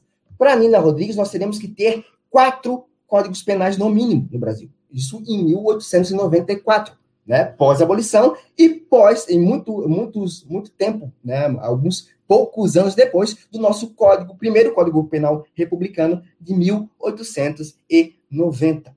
Tá? Quando ele fala isso, ele fala sobre o processo de arenização. Né? E aí ele, ele fala do sul do Brasil, né? como o futuro do Brasil né, está representado, muito bem representado, aliás, né, pelas raças, pela raça ariana instalada aqui no sul do Brasil. Né? Então, foi nesse momento, nesse contexto de transição entre ah, uma monarquia escravocrata e uma república racista, em que surge essa política de embranquecimento, né? embranquecimento físico. Né? Então, o Brasil traz né, ah, corpos brancos para embranquecer a sua população. Né? E dá, né, ah, paga a passagem ah, de navio para esses, esses povos né, e dá a terra para a, a colonização. Né? Então, uh, isso fica muito claro, né? A opção do Brasil em termos de controle social, controle racial. Né? Voltando para Nina Rodrigues, né? quando ele fala isso, nos quatro códigos penais, ele não está delirando, gente. Porque, em verdade, nós não temos um código penal. Né? Se nós pensarmos no Código Penal de 1890, no Código Penal declarado, portanto, nós temos a criminalização de todas as rodas negras. Né? Rodas que são tão importantes para a gente. Né? Onde, aliás, que é valor civilizatório né, de matriz africana, tá? a nossa circularidade está representada ali, né? nosso pertencimento também está. E aí, né, nós temos lá no Código Penal de 1890 a criminalização da capoeira, da vadiagem, que é, é, né, por conta da, da, ausência de trabalho ou de mão de, da ausência de mão de obra qualificada, e a mão de obra qualificada é a, é a branquitude, trazida por isso, né? O negro só sabia trabalhar sob a chibata, né? uh, e no Brasil pré-industrial, né, o negro só sabia trabalhar na lavoura, então estava né, descartado. E também as rodas né, das, dos terreiros, né, das religiões de matriz africanas. Então, nós temos a criminalização de todas essas rodas. Por que nós temos a criminalização de todas essas rodas? Porque o corpo negro ele é perigoso ontologicamente, ele é insurgente, ele é resistente, portanto. Né? Quando nós temos esse espaço né, de, de, de nos encontrarmos, essas rodas poderiam dar ensejo, poderiam reconstruir as nossas revoltas, poderiam reconstruir Palmares poderiam dar nova uh, aparência à Revolução Haitiana. Revolução Haitiana que foi tão importante, né? Palmares durou muito mais, mas a Revolução Haitiana tem um papel fundamental na construção de direitos, na construção das nossas constituições, porque ela confronta o mundo branco colonial como um todo. Né? Quando, a, quando há a Revolução Francesa, né, uh, os reflexos do brado liberdade, igualdade e fraternidade são ecoados também na ilha, uh, na, na, colônia francesa. Né? E aí, os escravos franceses fazem a mesma, o mesmo movimento de insurgência. Né? Qual é a resposta da França para eles? Não. Liberdade é para nós, é para corpos brancos terem seus escravos. Igualdade entre nós. Fraternidade, muito menos para vocês. Né? E França vai combater a, a, a Revolução Haitiana, mandando inclusive Napoleão. Ela é derrotada, né? mas a Revolução Francesa, é no, no, no campo jurídico, ela é um marco para a construção de saberes porque ela vai dar um ensejo, né, às teorias contra, ela vai recuar, na verdade, as teorias contratualistas que vão conceber o Estado moderno, né? Essa teoria contratualista é, é um, por exemplo, estou falando um contrato social, né? nós temos vários pensadores, a própria filosofia está colocada aí, né? Uh, vai colocar uma série de direitos que estão atrelados a essa dita igualdade. Só que, se nós pensarmos em países racializados, países colonizados, né? Essa igualdade ela vem sob parâmetros brancos. Né? Essa igualdade ela vem na, uh, na impulsão de nos uh, colocar, de nos embranquecer. E aí eu já estou tratando de um outro, uh, um outro direito penal, que é o direito penal paralelo, né? Ali, aliás, paralelo não, subterrâneo, né? o paralelo é o direito penal do autor. Né? O direito penal subterrâneo, que é que nós temos como exemplo, por exemplo, a Declaração Universal dos Direitos Humanos. Né? Quem é esse humano universal? É o homem branco. Né? Então, quando nós mobilizamos o direito, a Declaração Universal dos Direitos Humanos para combater né, o punitivismo, nós estamos manuseando um instrumento epistemicida. Né? Nós temos o epistemicídio faz isso, né? Faz com que todas as nossas vozes sejam uh, silenciadas, sejam apagadas, os nossos saberes sejam ignorados, como se nós não tivéssemos juridicidade a partir de Xangô, por exemplo. Como se né, Deus Artemis fosse o ápice da, da, da civilização humana. Né? Dessa civilização que mata, que extermina, que é genocida e mesmo assim atua uh, declarando salvar vidas, atua em nome da saúde pública. Por exemplo, e aí eu me, me, me coloco aqui né, uh, para falar sobre voltar ao direito penal do autor, porque eu não posso, não posso esquecer de falar isso, né? Uh, para falar sobre a nossa lei de drogas. A nossa lei de drogas é o exemplo mais claro de direito penal do autor que nós temos no país. Ela não é só legalizada, como ela tem fundamento constitucional. Ela é um direito fundamental da branquitude. E não vai ser mudada, é cláusula, cláusula pétrea, não pode ser mudada nos termos dessa Constituição, né? nem por emenda constitucional. Né? Então, esse direito, essa a política de drogas é, na verdade, uma guerra racista que vem colocada no Brasil desde a nossa escravização. A nossa, a nossa primeira lei de drogas, né, que vai controlar o fumo de negro, né, a diamba, enfim, é de 1832. Né? Então, quando a gente pensa em política de drogas, em guerra contra as drogas, nós temos que parar de olhar para os Estados Unidos e achar que a nossa guerra contra as drogas aqui, ela é reflexo de lá. Não, a nossa guerra é muito antes. Só que, em termos militarizados, sim, ela representa né, essa a influência né, e o imperialismo do uh, estadunidense nesse campo. Né? Mas o nosso controle racial através das drogas, ele se dá muito antes. Né? Uh, um, um, um começo para a gente pensar sobre isso é que, em determinado momento, antes da abolição, as drogas, as drogas, a maconha, né, o fumo de negro, ele é, ela, o seu plantio e consumo eram ah, autorizados pelos senhores e pelas senhoras, né, porque eles possibilitavam, aumentavam a produtividade e ainda amenizavam as dores da chibata. Né? Então, olha a benese da nossa branquitude aí colocada. Né? Eu uh, chibato vocês até, ou quase até a morte, né? Porque custa muito caro né? Substituir corpos negros, né? Uh, mas depois eu deixo vocês usufruírem dos seus, uh, do seu fumo para amenizar a dor, ou fazerem uh, a festa, fazerem o samba na senzala, ou jogar em capoeira, enfim, né? então, e isso vai, vai ser colocado, vai ser um fator fundamental no encarceramento da massa negra em que nós estamos colocados. né? no pós-abolição, a, a mil, no pós-abolição, né? nós temos, surge um outro médico, Rodrigues Dória, né? que vai fazer uma outra tradução do Lombroso, que vai falar sobre exatamente a influência da diamba sobre, sobre os corpos negros. Então, para ele, essa ideia, essa ideia, a maconha vai potencializar aquela periculosidade ontológica do corpo negro. Por isso, tem que ser combatida, tem que ser impedida, tem que ser obstaculizada. Né? Então, não é a droga em si que é o problema. Né? Seu consumo excessivo, né? Seu, aí sim nós podemos ter uma série de discussões em relação a isso. Mas no âmbito da saúde, o direito penal não serve como tutela à saúde. O direito penal, na verdade, não serve para nada. Né? Ele é falso por si só. Né? E nesse contexto, só para mim ter, já ter, encaminhar para o final a minha fala, pelo menos nesse momento, né? Uh, o encarceramento da massa negra ela se inicia exatamente no pós-abolição. Vejam, no Código Penal de 1890, um ano e alguns meses depois da abolição, nós temos a criminalização de todas as nossas rodas. Direito penal declarado.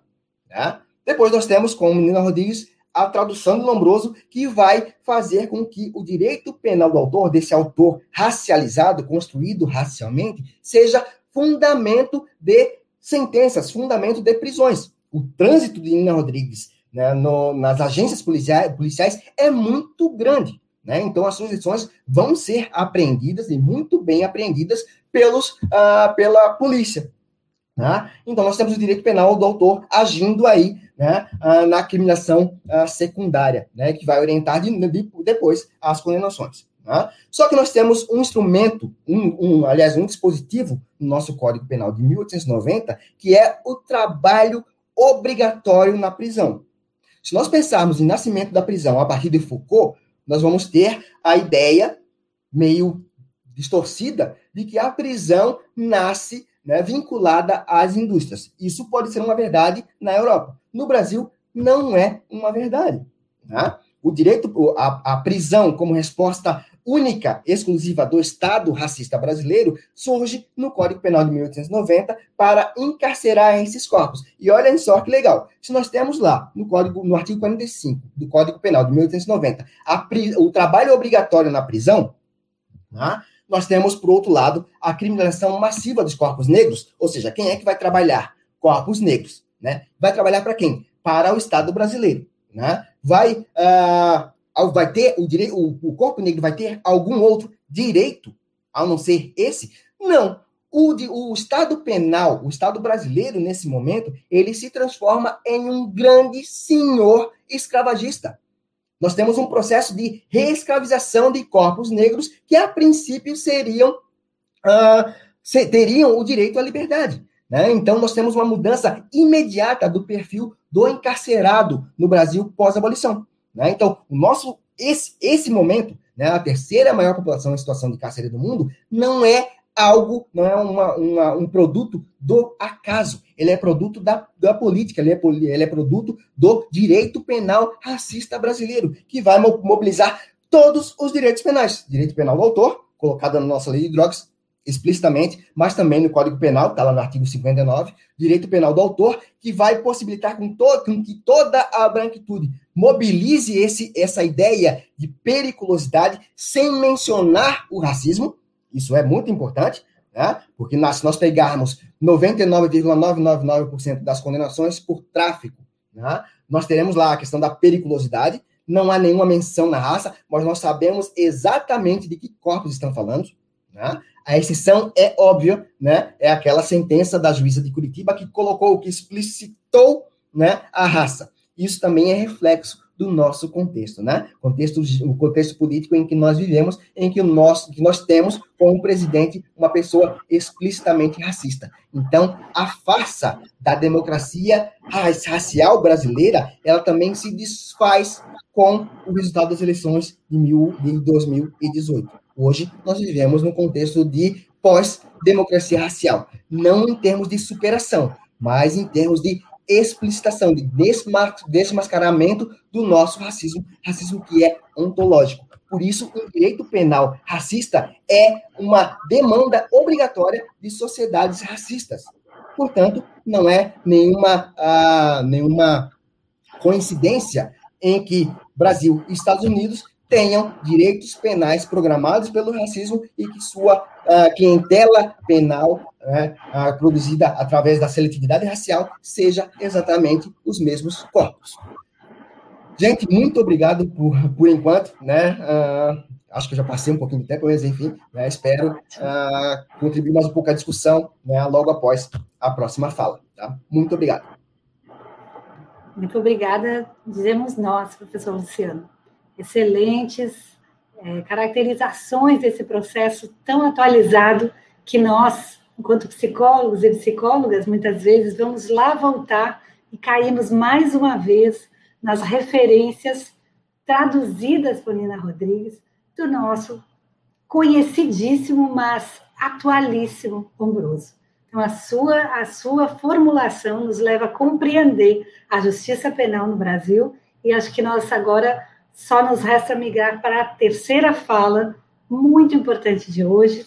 Agradecemos muito, professor Luciano, e em seguida é, voltamos aqui para responder as perguntas. Pessoal, por favor, coloquem, usem o chat para fazer as suas formulações, porque em seguida dessa fala da professora Ana Vládia, nós vamos abrir, então, para fazer as colocações que foram já é, estimuladas pelas duas falas anteriores. Por favor, professora Ana Vládia. Oi, gente, boa noite. Uma alegria, né? Antes de tudo, agradecer demais ao pessoal do Vieses. Vieses é um grupo é, que acho que apresenta um projeto ético-político para a nossa profissão de forma muito firme, não só nas suas pesquisas, mas em projetos como esse, né? Os debates que promove, as atividades de extensão, de campo. Então, é uma satisfação estar contribuindo com esse esse curso que está sendo oferecido por vocês. Agradecer muito também o pessoal que está aí nos bastidores, né? A Carla Jéssica, a Larissa Nunes, que é uma querida, o Davi Moraes. Um abraço especial para o professor João Paulo. É, e dizer da alegria de estar compartilhando essa mesa com a Fran e com o Luciano, com a mediação da nossa querida Lúcia Bertini, uma alegria enorme, né? É, o nosso tema hoje, ele é sobre justiça criminal. Eu tive a alegria de poder acompanhar três dos, acho que quatro debates anteriores, né? É, acompanhei o debate sobre racismo e branquitude, luta antimanicomial e redução de danos, é, e de conflitos urbanos e proteção a pessoas ameaçadas, e hoje a gente vai debater justiça criminal. Então, é, eu pensei em fazer uma fala é, abordando primeiro né, justiça e crime, para juntar depois esses dois elementos e trazer como a psicologia e os direitos humanos se relacionam com isso. Eu vou fazer uma fala que traz também um pouco de uma perspectiva histórica, mas que está fundamentada, sobretudo, na criminologia crítica. Né?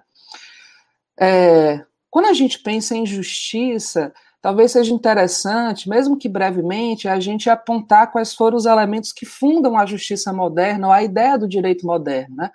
Ao contrário do que muita gente pensa, o direito penal, inicialmente, ele surge como uma contenção do poder punitivo.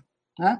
Então, contra a incerteza da punição e a arbitrariedade dos tribunais das aristocracias, a proposta de Cesare Beccaria, que vai ser um dos primeiros, né, a formular com base no iluminismo essa proposta do direito moderno, ele vai buscar racionalizar o controle social através de técnicas legislativas garantindo aí os interesses da burguesia, então, classe revolucionária, né? A gente está é, falando aí, ele escreve em 1764 a sua obra dos delitos e das penas, e vai procurar garantir os interesses da burguesia nessa tradição entre uma tradição medieval e a modernidade jurídica, sendo um dos principais representantes do iluminismo, do racionalismo.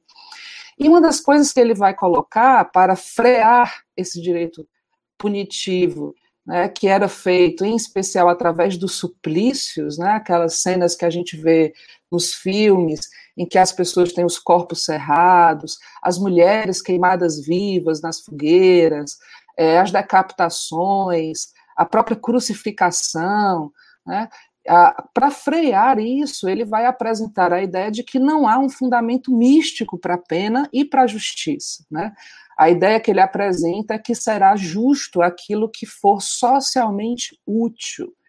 Então, ele fundamenta no livre-arbítrio o direito de punir do Estado. Né? E apresenta um conjunto de, de, de, propostas que são vigentes no direito, na concepção e na filosofia do direito até os dias de hoje. A proporcionalidade entre os delitos e as penas, né, é, e alguns princípios, como a ideia de que o Estado é considerado expressão da própria sociedade. Vocês não estão vendo, mas eu estou aqui com um slidezinho que está me guiando um pouco nessa fala, tá? tá até para tentar cumprir o tempo. Então, ele vai dizer que o Estado é, seria expressão da própria sociedade, portanto, ele teria o direito de punir, né? E essa, é, o crime, ele seria entendido como um desvio individual. Né? Por isso mesmo, é, aquele que delinque, que entra em conflito com a lei, seria considerado como um elemento disfuncional e negativo, e a sociedade constituída, ela seria a representação do bem. Né? É, a, o direito, ele também seria, nessa concepção, teria como objetivo, como finalidade, é, a preservação do corpo social. E até hoje também é essa a ideia que se apresenta do direito. Né? Normalmente, quando as, quando as pessoas falam de direito, elas dizem que não há outra possibilidade de convívio social senão mediada através deste direito que nós temos, apresentado através da igualdade, ou seja, a ideia de que a lei seria igual para todos. No livro, eu estou parafraseando, mas ele diz algo, né, o Cesare Beccari diz algo como é, qual seria a pena para os ricos, para os poderosos? Né? Seria a mesma, a pena deve ser a mesma para o primeiro e para o último cidadão. E que qualquer distinção, seja de honra ou de riquezas, para que ela fosse justa, ela teria que estar fundamentada numa igualdade anterior, que é essa igualdade perante a lei. Aliás, a igualdade do lema da Revolução Francesa ela não é uma igualdade entre, homem, entre, homens e mulheres, né? não é uma, uma igualdade é, racial, não é uma igualdade geracional, é a igualdade perante a lei, a igualdade do contrato social. Né? E essa, é, essa lógica, ela é denunciada, digamos, criticada pela criminologia crítica como uma ideologia da defesa social, porque ela se fundamenta na ideia, primeiro, que os, que os delitos previstos né, no Código Penal, eles constituiriam ofensas de interesses fundamentais a toda a sociedade. Então, no limite, né, todo delito previsto na nossa legislação penal, ela atentaria contra as condições de vida em sociedade. Então, há aí uma concepção universalista do desvio, né? uma concepção de que a criminalidade teria uma qualidade ontológica, seria uma qualidade ontológica de determinados comportamentos, pressupondo, portanto, uma sociedade homogênea, uma sociedade que, por exemplo, não é dividida em classes. Né? Então, é, é, esse direito ele se, ele se funda com essa ideia né, de que ele se apresenta como justo, como igualitário e como comprometido com a dignidade humana, em termos da sua finalidade, dos seus objetivos, quando na prática ele é repressivo, seletivo e extremamente estigmatizante. Então, a primeira diferença, acho que fundamental, que eu queria pontuar na minha fala, é essa distância entre o direito e a justiça. Né? É, até porque os crimes selecionados, né, como a gente sabe, são crimes, por exemplo, que são de tutela é, é, da, da, da, dos direitos sexuais e reprodutivos das mulheres, e aí todas as questões que já foram pontuadas aqui, as questões de drogas e todas as outras questões que foram pontuadas na mesa. Né? Então, o crime, o próprio crime, ele é o comportamento selecionado né, como crime, isso faz parte de uma decisão política, isso é um construto social. E eu não vou me, me prolongar muito, né, porque tive aí a, a, a honra de ter a minha fala antecedida pelo Luciano, que já falou bastante de Lombroso, mas é, o, o, logo após, né, pouco tempo, assim, a, a, teoria que vai ser abraçada pela oligarquia, pelas oligarquias brancas brasileiras, é, é, depois dessa ideia da escola clássica, né, do liberalismo clássico, vai ser a escola italiana, ou a escola do positivismo naturalista, que é justamente essa né, de Lombroso, Ferri, Garofalo, que muitos, muitos estudiosos apontam como o próprio nascimento da criminologia. É, Lombroso ele faz uma modificação fundamental no estudo do crime. Ele deixa de estudar o crime enquanto ente jurídico e passa a olhar para o sujeito delinquente. Né? Não é à toa que muita gente coloca, inclusive a, a, a Cristina Halter, né, que é o campo da psicologia, que a criminologia é a mais prática e utilitária das ciências. Né? Por quê? Porque o conhecimento criminológico ele sempre foi, de fato, um, um elaborado álibi para justificar um exercício de poder. Né? Então, nós temos aí uma justiça criminal que inicialmente se apresenta como neutra, como técnica, né? é, que na prática é, é, é, acolhida aqui no Brasil é, com outra perspectiva, uma perspectiva lombrosiana, e não é à toa né? Uh, Lombroso ele escreve uh, o seu livro em 1976. O que é que vai acontecer logo na sequência do Brasil? 1888 e 1889, né? Justamente a lei, a lei áurea e é, é, a proclamação da República. Mas essa justiça criminal ela se consolida, como não poderia ser diferente, de forma extremamente seletiva, né? É, acolhendo Lombroso muito mais do que Beccari. Então é uma justiça criminal, e aí eu vou usar um autor em comum aqui para falar um pouquinho dela, que é o Galeano. Né? Essa justiça criminal, é, ela se alimenta de inimigos construídos. Né?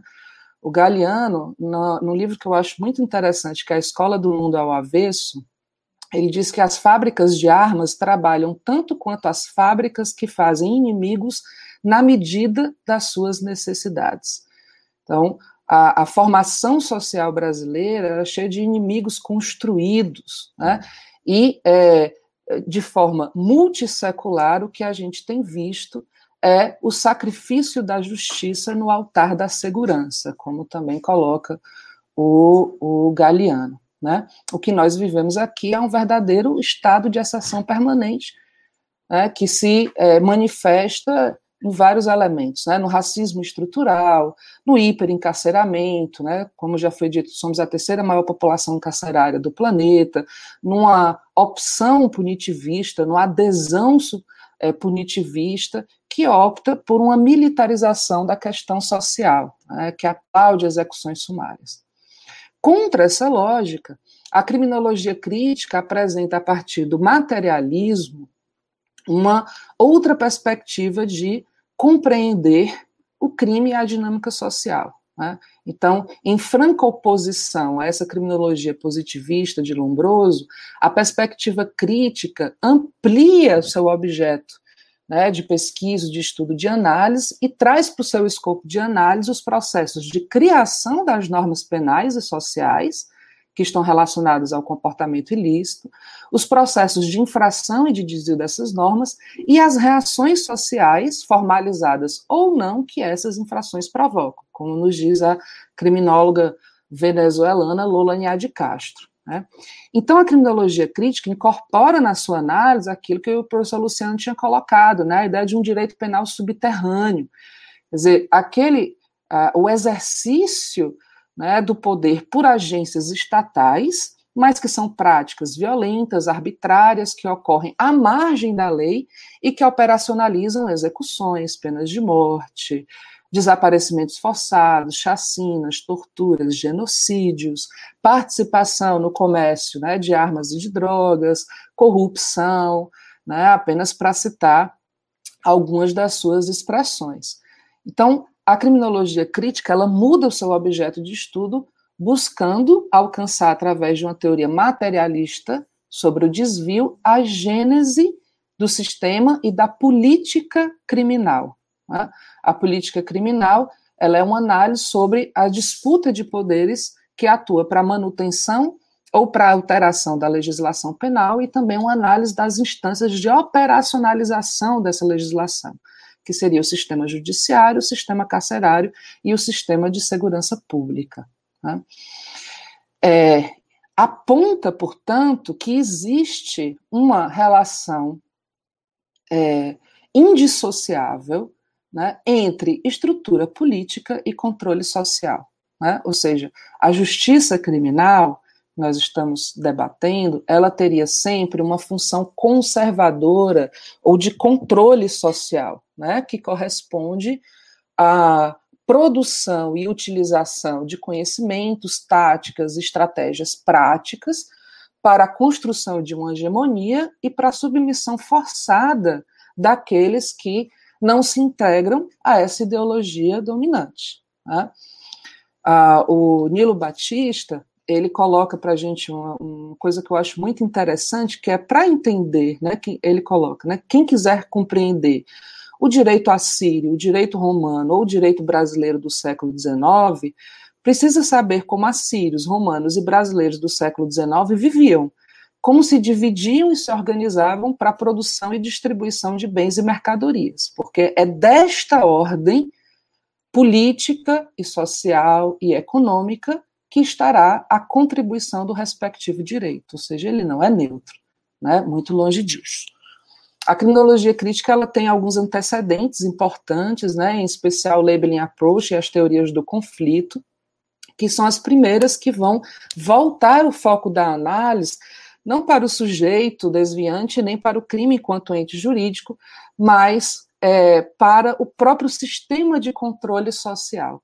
E aí vem uma diferença fundamental, né, que também já foi colocada um pouquinho né, pelo Luciano, que é a diferença entre criminalidade e criminalização. Criminalidade seria o conjunto de crimes, infrações cometidos pelo, por, por toda a população, inclusive nós. Né? é, nós cometemos aí várias infrações é, durante a nossa vida, muitas, possivelmente, né? É, na comunidade mesmo acadêmica, o tempo todo a gente está cometendo infrações ao compartilhar livros inteiros, PDFs etc. Né? Então, isso, conjunto de, de, de, de, infrações, de crimes cometidos, seria a criminalidade. Mas a criminalização, ela é outro processo, né? A criminalização, ela é a condenação antecipada de pessoas. Então, é, é a ideia de que não é o comportamento suspeito, mas o elemento suspeito, as pessoas que encarnam uma suspeição porque pesa sobre elas a ideia de periculosidade, né? Então, há uma condenação antecipada com base em características físicas, econômicas, é, geográficas, como local onde mora, e que supostamente revelaria essa periculosidade. Então, a primeira tarefa que eu penso que nós temos, né, e aí reivindicando a criminologia crítica, é uma agenda de recusas. Né? É, por isso que alguns autores falam que a criminologia crítica é, na verdade, uma anticriminologia. Do mesmo jeito que é, nós que lutamos né, pela, pela, pela reforma psiquiátrica, que somos antimanicomiais, também falamos em uma antipsiquiatria. Então, a nossa primeira agenda seria uma recusa a, por exemplo, né, os modelos consensuais de, de, de sociedade, como se nós né, é, não vivêssemos em uma sociedade de classes com interesses inconciliáveis? A negação do caráter patológico do delinquente, que ainda é muito presente, é uma herança viva da perspectiva lombrosiana, a recusa desse caráter científico e da neutralidade dessa criminologia racista, né? é, inclusive invalidando os seus critérios metodológicos ainda hoje replicados. É, me assusta muito a quantidade de estudos sobre tatuagem, impressionante como são estudos de, de, de, cheios de falhas, de péssimas qualidades, às vezes, né, estudos, trabalhos de conclusão de curso, mas que são acatados e publicados em sites de secretarias de segurança em vários estados. Enquanto que é, os estudos né, que mostram racismo, por exemplo, estrutural da justiça brasileira, passam longe desses sites, da formação dos profissionais de segurança pública. É, então, é, recusar esses pressupostos do, do direito penal, né, a, a, a, negação dos discursos de igualdade, de imparcialidade, a negação de que a pena teria um caráter positivo, de que ela seria útil, né, ela é útil como controle social, ela não é útil naquilo que ela se anuncia. Né? É, além de mostrar é, as contradições entre as funções reais e as funções declaradas. Já foi citada aqui a lei de execução penal. Existe muita distância entre o que está declarado como função do cárcere e aquilo pra, e, e, e a sua utilidade prática, né? Sem esquecer, por fim, né, nessa agenda é, de recusas, é, da denúncia da funcionalidade do sistema penal para a manutenção do sistema capitalista né? ou seja, a demonstração da relação de dependência existente entre o sistema político-econômico né, e o sistema de controle social punitivo. E que alternativas nós teríamos? Né? Qual seria, então, uma agenda propositiva para nós pensarmos é, a, a justiça criminal? Existem várias abordagens, né? tanto que se fala muito em criminologias críticas no plural. Né? A criminologia da praxis, o garantismo penal, né? o garantismo penal, por exemplo, ele se fundamenta na defesa da, das regras do jogo processual penal, né? como forma de tutelar os direitos fundamentais contra o poder punitivo. Então, ele vai incorporar as pautas político-criminais do direito penal mínimo, mas não vai acatar, por exemplo, o abolicionismo. Existe aí um problema, que, a meu ver, é apontado com maestria pelo, pelo Costas Douzinas, né, quando ele vai falar dos paradoxos dos direitos humanos. É um, um, um, um corpo né, teórico e legislativo que afirma dignidade e equidade numa sociedade que produz necessariamente o inverso, né? Desigualdade, exploração e opressão. Certo. Mais cinco minutos. Então nós temos o direito penal mínimo, né, que traz a que é bem importante da gente caminhar também nesse sentido, né, pensar em políticas de descriminalização, despenalização é, e também políticas de desencarceramento. Né? Algumas pessoas vão apontar, apontar o direito penal mínimo como um processo de transição para o abolicionismo penal. Né? O abolicionismo penal que é abolicionismo penal que é defendido, por exemplo, pela nossa grande Angela Davis, né? que é um movimento teórico prático que vai construir estratégias para a superação desse sistema penal, né, das agências e das instituições punitivas e toda a sua lógica criminalizante. Né. O que tem de comum em tudo isso? O que tem em comum de tudo isso é que a gente vê uma inversão nas relações danosas e na própria percepção de crime. Né? Se tradicionalmente a gente tem a criminalização, por exemplo, das greves, do aborto, do tráfico, etc., numa criminologia radical ou numa criminologia crítica, é, os alvos né, vão ser o imperialismo, a exploração, o genocídio, o dano ecológico, né, o abuso econômico. Portanto, uma criminologia crítica ela é necessariamente vinculada a uma perspectiva de classe, antirracista, feminista, libertária, antiproibicionista e restaurativa, no sentido amplo. Né? Nesses três minutinhos que me faltam, eu queria falar um pouquinho da psicologia, né? E aí eu vou reivindicar aqui a Silvia Lani, a, que eu a, gosto muito, né? Uma da, da, da, das pioneiras de uma psicologia social crítica brasileira, latino-americana. Vou fazer aqui um diálogo entre ela e o Martim Baró a Silvia Lani traz a ideia né, de que uma pessoa é a síntese do particular e do universal, ou seja, a nossa individualidade ela se constitui necessariamente na relação objetiva com o nosso meio físico, geográfico, histórico e social. E aí eu quero que a gente pense um pouquinho sobre os desdobramentos de um processo de criminalização, em especial para a nossa juventude. Né?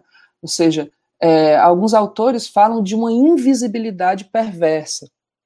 Ou seja, é, a história de vida desse sujeito é completamente anulada. Ela, por um lado, ela é invisível.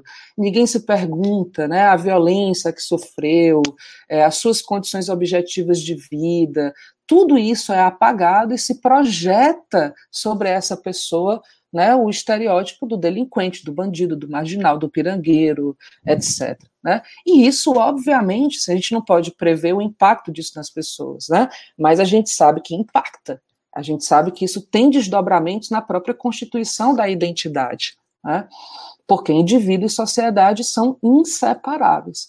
Então, a primeira coisa, né, para a psicologia, a meu ver, também é uma certa recusa né? Uma recusa de uma psicologia que atende aos interesses da ordem, uma psicologia que se volta para o atendimento apenas dos mais ricos, daqueles que podem pagar por uma consulta né, numa clínica particular, uma psicologia que é, oferece falsas é, é, transformações sociais, gerando a ilusão de que, por exemplo, ao mudar o indivíduo, se poderia mudar também a ordem social, e que acaba por desconsiderar o contexto mais amplo, né, macroestrutural. Na verdade, o trabalho profissional da gente né, deve ser definido em função das circunstâncias concretas da população que a gente atende. E isso né, nos traz a tarefa de examinar a situação, considerar né, a situação sócio-histórica dos nossos povos. Eu gosto de dizer, né, por exemplo, que a vida de uma mulher hoje, né, negra no Brasil de 2021, indígena, ela encarna mais de 500 anos de história hoje, em 2021, né? Na, é, em toda a conjuntura que ela tem acesso a partir da sua vida. Então, é uma análise, a psicologia não pode se furtar de fazer uma análise dessa, sua, dessa injustiça estrutural. Né? Então, é, cabe a nós também fazer a pergunta provocada pelo Bertolt Brecht, né? de olhar sempre a cada ideia e perguntar a quem serve? A quem serve essa ideia? A quem serve essa psicologia que nós estamos fazendo? Né? Porque se nós fizermos essa pergunta, possivelmente, né, penso nós que temos lado, vamos considerar a importância de recuperar essa memória histórica, né, ou seja, como diz a Silvia Lane, né, cabe à psicologia recuperar o indivíduo na interseção de sua história com a história da sua sociedade porque é esse conhecimento que nos permite compreender, inclusive, o ser humano como produtor né, da realidade. Né. Por fim, por fim mesmo, um lembrete, né, é, que eu fiquei muito tocada e achei muito importante o lembrete feito por uma psicóloga, que é a Nara Forte, né, que, que gosto muito, que ela, esses dias, colocou um lembrete aí nas redes sociais dizendo, olha, o sofrimento, ele embrutece. Não vamos romantizar o sofrimento, né? A humanização, ela vem da solidariedade, do cuidado, do apoio, não do sofrimento. E aí, nesses tempos, né, nesse contexto né, de, em que muitas pessoas né, estão com insegurança alimentar, nossos companheiros e companheiras, gente, estão com medo da fome. É uma realidade. Né? Então, a nossa principal tarefa é sobreviver e resistir.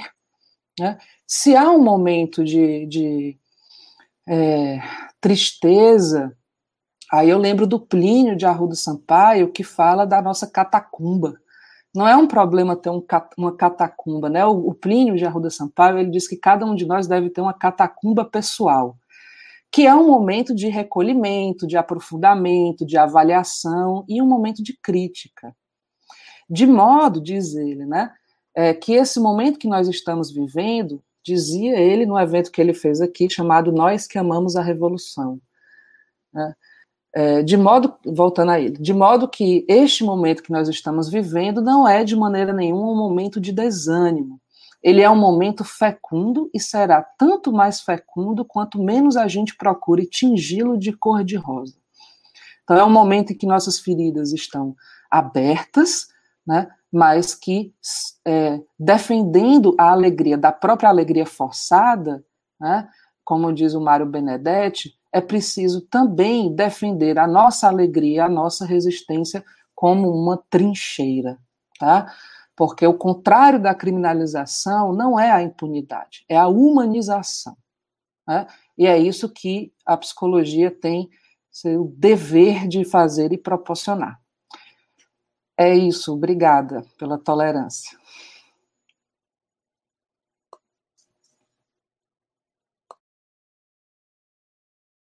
Considerações, porque ele vai dar continuidade a todas as, as falas até agora e vai chegar numa agenda, que é uma agenda da psicologia. Muito importante as suas reflexões, porque a nossa compreensão de sujeito aqui, ela sofre um recorte, ela vai precisar que nós retomemos a que justiça nós estamos atendendo no nosso trabalho. É muito importante que a gente possa fazer essa reflexão e as palavras vão dar conta exatamente de nos guiar, de nos sugerir é, a revisão desses pressupostos que estão dados como tão naturais, né? E de toda a situação que muitas vezes é, é naturalizada. Então, muito obrigada aos três e queria é, já chamar as perguntas é, que foram colocadas. Nós temos muitos elogios, muitas considerações é, no chat da importância das falas, é, e nós temos algumas perguntas né, que acredito que vão ficar ainda reverberando e devem ser é, elaboradas pela nossa assistência de uma forma que ainda ficaremos conversando ainda bem até lá o 14 de abril nessa rodada. Então, é, nós estamos aqui é, já pedindo para que o pessoal coloque as perguntas e vamos pedir também às nossas convidadas que possam fazer as suas respostas e com isso nós fazemos uma rodada final já de falas. Né? Então, é, estamos aqui pedindo que o pessoal volte para que nós possamos constituir o momento, ao mesmo tempo em que as perguntas são colocadas, também uma rodada de questões e considerações finais. São todas participações muito importantes, então nós queremos aqui fazer, juntar esse momento de falas respondendo às questões e, ao mesmo tempo, é, fazermos as reflexões finais para este momento. É, então, nós temos aqui pergunta do colega, doutorando também, vinculado ao viés, Luiz Fernando Benício, que nos pergunta como seria possível experimentar um sistema de justiça atuante no enfrentamento das desigualdades no âmbito da sociedade brasileira. Uma pergunta que cala forte e que nos faz aqui fazer essa reflexão, quase um desafio para os três, né? É, que possam nos ajudar nessas respostas. Em seguida, vamos fazer aqui ele próprio pergunta: existem experiências reparadoras, ou seja, atenta aos efeitos da colonialidade e modernidade no referencial de justiça que utilizamos em nossas relações cotidianas? Vejam aí que belíssima forma de fazer as reflexões finais. Muito obrigada, Luiz Fernando. E nós temos ainda mais uma formulação que vai nos ajudar a fazer esse último bloco. Maria Auxiliadora Gomes nos pergunta qual seria o caminho para é, combater a justiça criminal punitiva para o pobre. E aqui a gente pode estar entendendo, e eu me faço, a, me autorizo que ampliar essa questão com relação àquilo que Fran já começou falando das interseccionalidades. Né? Nós estamos aqui falando é, de situações de classe que se brincam nessa opressão é, racista e também é, de gênero. Então, aqui, as perguntas para que nós façamos uma rodada. Talvez agora ao contrário, né? Começando é, com, com a professora Vládia e depois, então, aqui já, já também aproveitando que o professor João Paulo Barros pede que todos ambos aí façam relatos de experiências em que vocês estão inseridos e inseridas hoje na formação, nos movimentos sociais, para o enfrentamento das injustiças criminais no Brasil. Eu ia fazer uma sugestão que nós pudéssemos citar um pouco dessa prática, então o professor João Paulo nos coloca aqui como questão para que a gente possa fazer essas reflexões finais. Podemos começar, Ana Flávia? Pronto, muita coisa, né? Eu vou, vou, vou falar e já vou é, avisar aqui para o pessoal que, de fato, às 19 horas eu vou precisar sair, né? Porque eu dou aula nesse horário. Então, me desculpem caso eu não consiga acompanhar e as outras perguntas, né? E a resposta de todo mundo. É, eu coloquei, procurei, né, colocar um pouco na minha fala qual seria um processo de justiça alternativo. E acho que a primeira, que o primeiro movimento é essa recusa, né? Qual a recusa que nos implica? Nós temos muita coisa aí para recusar, mas temos que colocar coisas no lugar, né? É, não haverá, na minha perspectiva, não haverá justiça né, se nós não fizermos uma transformação da nossa própria sociedade, porque a justiça que nós temos é um reflexo dela. Né? O Estado ele não paira sobre a sociedade servindo a todos da mesma maneira. Ele não, ele atende prioritariamente determinados interesses. Então, não é à toa que, por exemplo, nós tivemos, né, é, no, no, no, contexto do início né, da República, a criminalização da vadiagem, que era uma, uma, obrigação para o trabalho, né, um controle da população negra que havia sido escravizada. Não é à toa que nós temos um, o, o, a criminalização do aborto, não é à toa que nós temos né, esta política de drogas com essa opção trágica. Então, é, é, é preciso né, nos organizarmos para uma construção de outra sociedade que afirme, de fato, né, a dignidade humana, colocando limites, inclusive, ao próprio poder econômico. Né?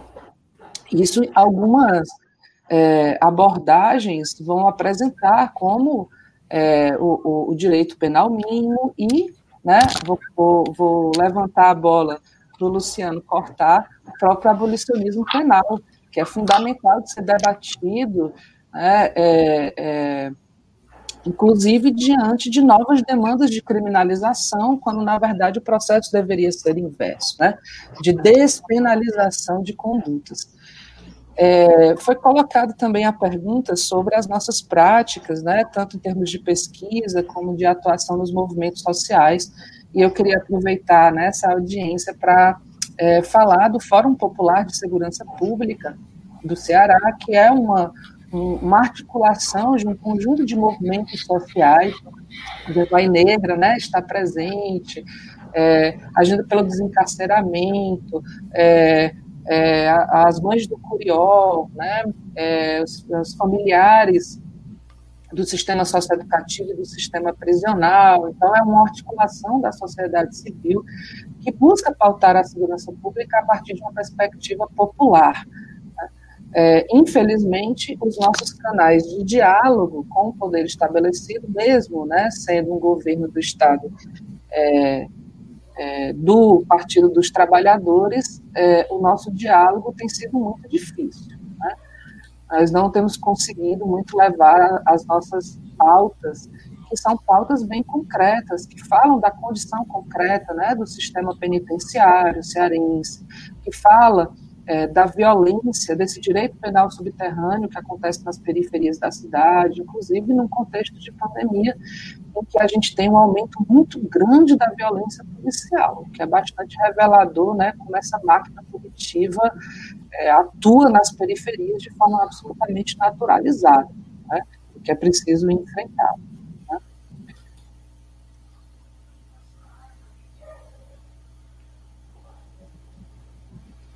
Ótimo. É, obrigada. E nós vamos, uh, enquanto nós esperamos um pouquinho, talvez o professor tenha tido algum problema com a, a sua rede, eu passaria já para fazer as suas considerações, pode ser? Para que a gente sim, possa dar continuidade sim. aqui, por favor. Ah, deixa eu começar, né? Respondendo a essa pergunta aqui sobre o sistema de justiça atuantes, né?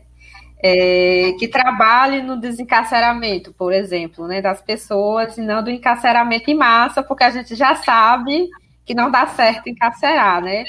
É, o Foucault, que é um estudioso das prisões, ele já traz isso, né, que há 200 anos, né, que essas prisões foram criadas, a sociedade cria os problemas, né, e aí é, e ainda faz com que e ainda se alimenta, né, desses problemas, né, porque as pessoas vão sendo encarceradas, né, então, é, é, da gente pensar uma, outras alternativas penais, né?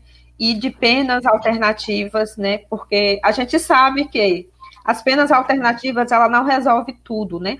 Mas ela, ela não serve para determinados delitos, crimes, né? mas ela serve para outros, por exemplo, né, que, que não é con, contra a vida, né, que são o mínimo né, desses crimes contra a vida né, no sistema prisional. Então, já só aí já, a gente já é, de, desreabilitava assim, um monte de, de, de, presídios, né? E desencarcerava um monte de gente que nem precisa estar ali, entendeu? Que tem muitas pessoas, por exemplo, que é, nos crimes de bagatela, elas devolveram o produto, mas mesmo assim elas continuaram sendo presas, né? Porque esse sistema de justiça, para além de ser racista, ele é elitista, né? Racista, sexista, né? É, é, e também LGBTfóbico, né? Então, é, o que eu sugiro, sobretudo, né? Justiça restaurativa, que eu sei também que não cabe em todos os crimes, mas é alguma coisa, né? Para desencarcerar. É, por exemplo, também, né? Quando a gente começa, né? Porque, na verdade, não devia nem existir prisões, né? Na real. Então, se o Estado, né, ele fizesse o seu dever, né? De assegurar todos os direitos mínimos em que pessoas não é, é, tivessem, né, que passar, né? É, por essas questões, né? De ter que, que delinquir para sobreviver, é, a gente não teria, né? Tantas prisões, né? É, sete CPPLs, uma população cearense de 22 mil pessoas encarceradas, né? Então, é, é, é, urge mais do que urgente a gente pensar políticas não só reparadoras, restauradoras, mas também abolicionistas, né? E aí, Fran, vamos acabar as prisões e o povo vai ficar tudo solto? É? Digo, não, nós vamos responsabilizar com dignidade, com direitos mínimos que estão ancorados pela lei, entendeu? Então, essas pessoas estão privados apenas de sua liberdade e não do acesso à água, do acesso à comida, né? A muda de roupa, porque nem isso, né? É uma máscara, né? Agora em tempos pandêmicos. Mas o mais é isso, da minha atuação política, né? Do lugar, né? Que eu é, é, faço parte, que eu atuo enquanto Instituto Negra do Ceará, a gente já atua desde 2015 dentro do sistema é, cearense, né, prisional, que é o IPF, que é o único presídio aqui do Ceará. Né? Então, é, as nossas atividades estão paradas dentro do sistema por enquanto, não só pela pandemia, mas por diversas outras questões também.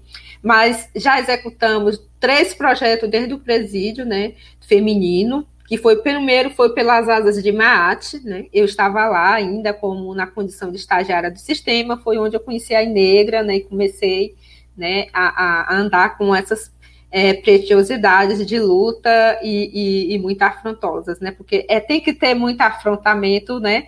Para cinco mulheres, seis mulheres, né? Trabalhar dentro do sistema de, é, carcerário, assim, né? Que coisas assim que você não vê dentro é, é, fazendo formação política, roda de conversa, né? Levar tambor, né? Maracatu para dentro do presídio, né? Isso, gente, é muito revolucionário, né? E a Lúcia já, já acompanhou, né? É, essas revoluções dentro do sistema e sabe como é que é, né? Dessas alegrias que a gente vai a partir dos nossos tambores, dos nossos axé, né? E, e aí a gente vai fazendo a diferença.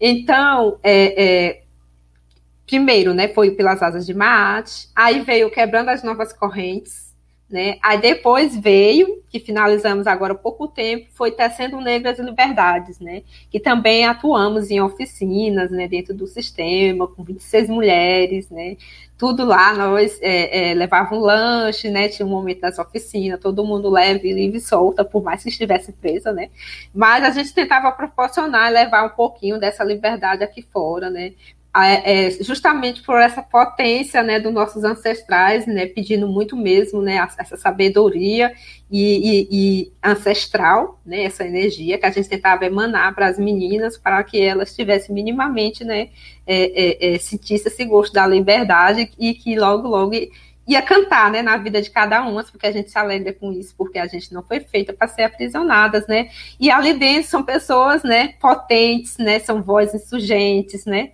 são mulheres, são pessoas, né, que cometeram né, seus delitos, né, seus crimes, mas já pagaram por isso, né, e elas têm direito de, de continuar, né, é, de refazer as suas vidas, que, que é o de praxe, né, meu povo, porque tem muita gente de colar em branco, né, que, né, tá matando, roubando, né, usufruindo dos nossos bens e tá livre, leve e solto porque é branco, né, homem branco, rico, né. Então, é, é dentro dessa discussão, né, de saber que a gente tem que fazer mais do que uma análise, né, profunda profunda do sistema de justiça, né, das questões do abolicionismo penal, né, de que realmente esse sistema ele atinge, né, porque que ele foi feito, né, qual foi o intuito, né, porque não há é, é, é um, um, humanidade, né, dentro do sistema prisional, porque não foi feito para isso, né? A gente sabe, né, que não basta, né, como a Angela Davis trata naquele livrinho Estarão as prisões obsoletas, né?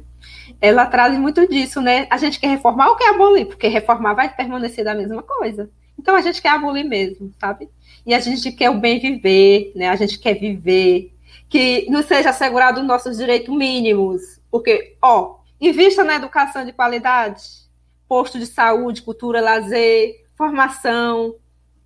Eu duvido se, se vai ter presídios abarrotados. A gente acompanha familiares, sobreviventes que passaram nos sistemas, que bate de porta em porta atrás de emprego, né? Porque teve, esteve por aquele momento, né? É, que foi a única forma de sobrevivência, mas não quer continuar, ele quer uma outra vida digna e a sociedade não abre as portas, a sociedade não dá a oportunidade e não existe políticas públicas para pessoas regressas do sistema prisional.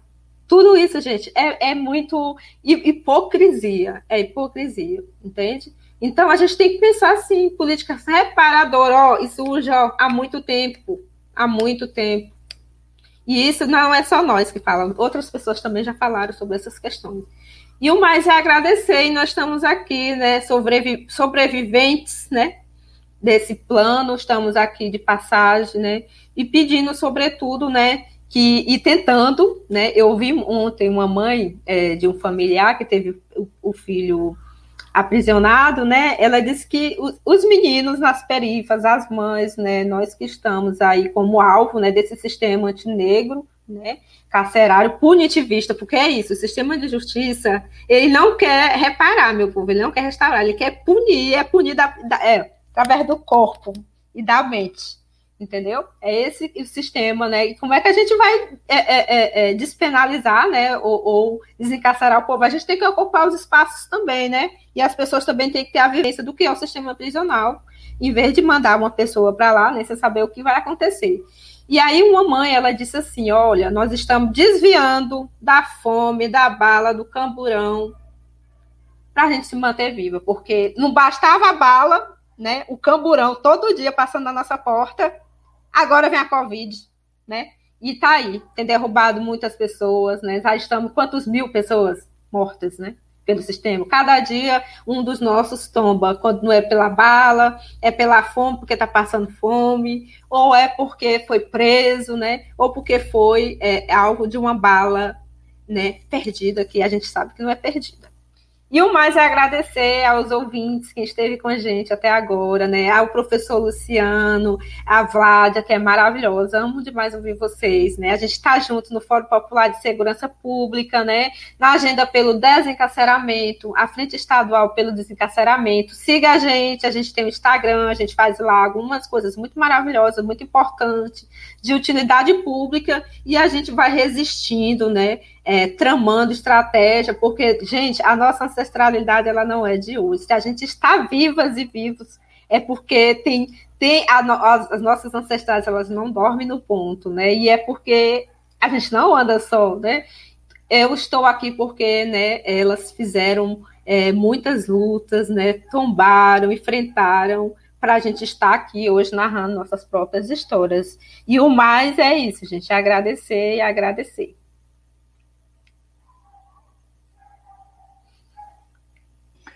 Pessoal, só pedir licença, né? Infelizmente eu vou, de fato, vou precisar sair, é uma pena, mas se não corta o meu ponto.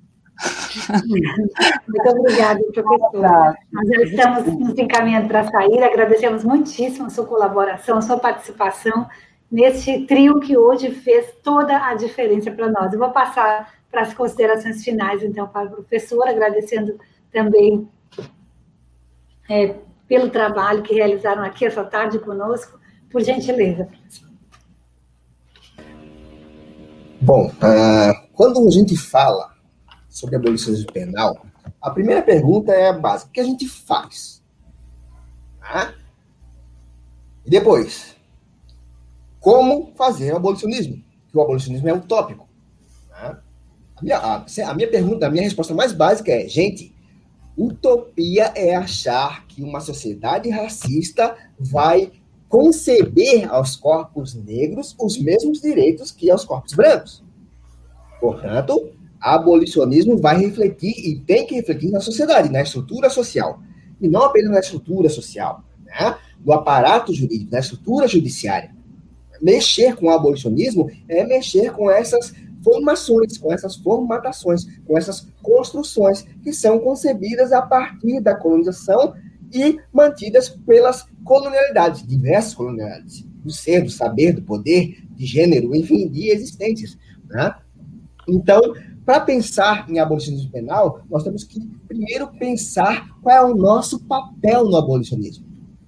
Quando a gente pede um sistema, uh, sistema de justiça racista que tem na sua como sua representação, como seu símbolo, uma mulher branca com uma espada na mão, de olhos vendados, que a gente pede justiça, o que a gente está esperando em troca?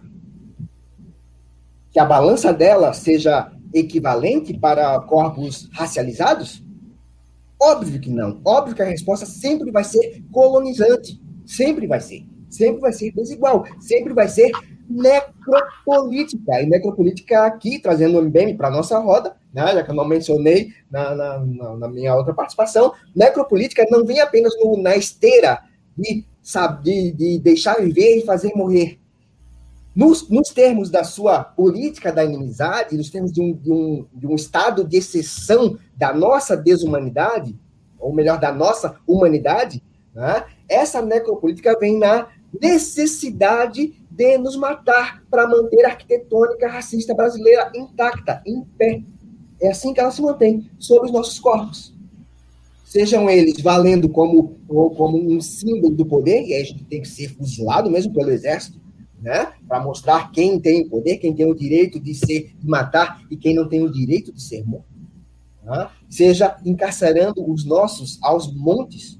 Né? Ou seja, a conta dessa segurança pública sempre é paga por corpos negros amontoados aos milhões, aos milhares. Nada novo no cenário brasileiro.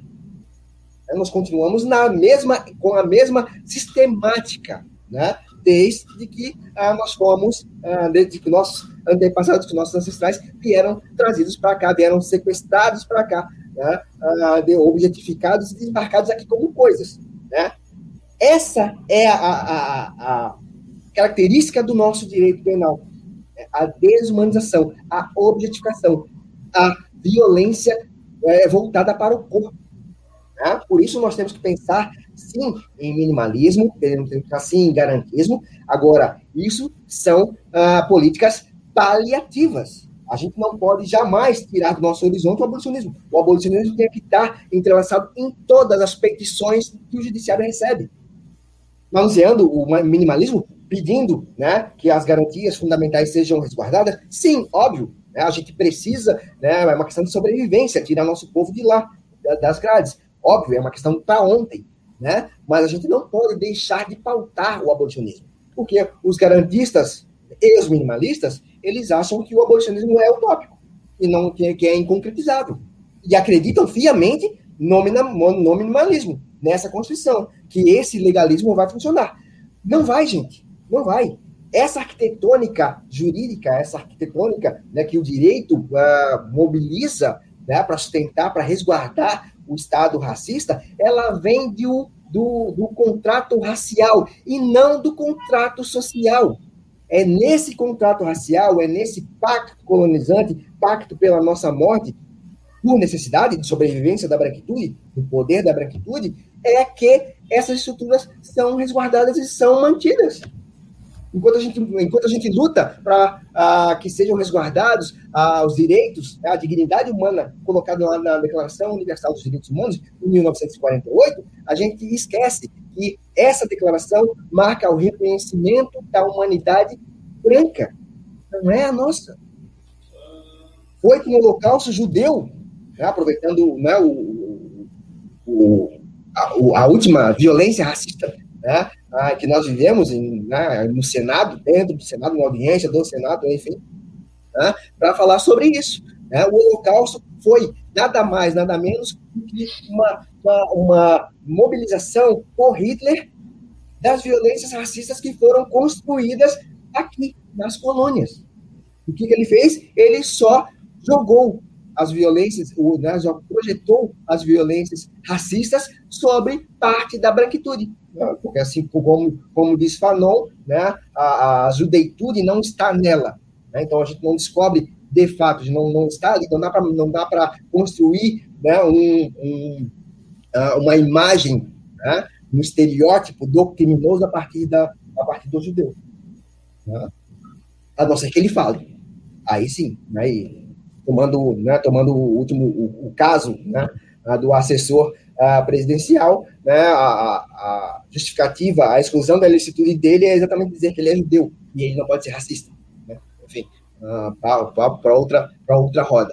Né? Então, é nesse cenário, né, foi reconhecendo que a branquitude estava em, tava em, em risco, é que nasce a Declaração Universal dos Direitos Humanos, em 1948 é que o, o, racismo ele é criminalizado no, no, cenário internacional, é que o genocídio é tipificado.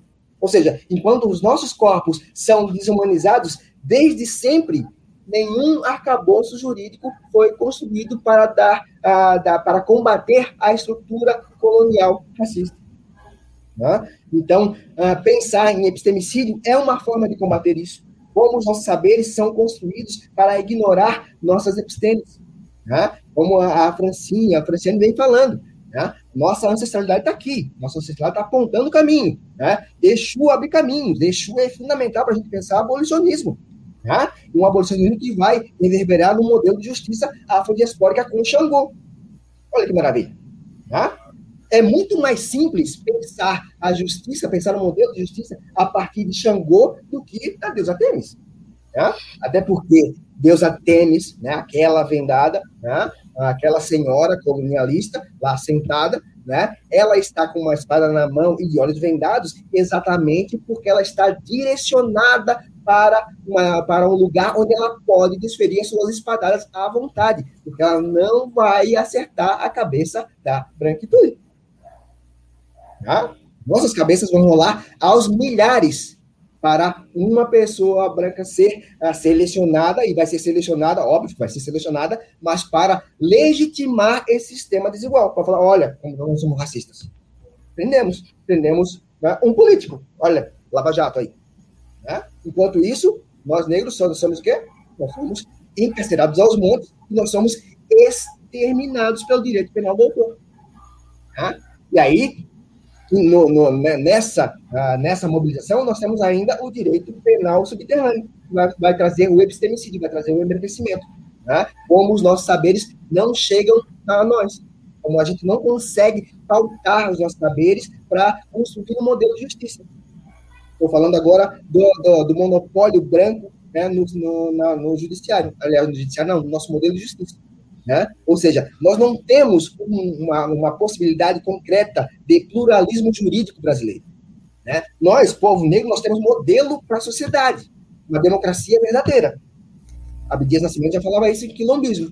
Palmares foi nosso único momento democrático, verdadeiramente democrático. Né? Fora isso, nós temos uma democracia necropolítica. Né? Então, nós temos que uh, juntar nossos saberes ancestrais, assim como os povos indígenas também têm, né, para nós formarmos um outro tipo, um modelo de justiça né, pluriversal, né, para dar conta da nossa uh, pluriversalidade em termos de povo. Então, pensar o abolicionismo é pensar nesse outro modelo de justiça, é pensar pluralismo jurídico para o Brasil, é pensar numa sociedade verdadeiramente democrática, porque se, enquanto nós não resolvemos o racismo, nós não teremos democracia. Né? A justiça restaurativa vem como como um ponto importante? Vem. Só que ela também não dá conta do epistemicídio, por exemplo. Né? O Estado, no Estado brasileiro, nesse modelo, os modelos de justiça restaurativa que nós temos, né? ele vem como monopólio. A ideia do, do, pluralismo é exatamente tirar o Estado dessa, né, desse cenário. Né?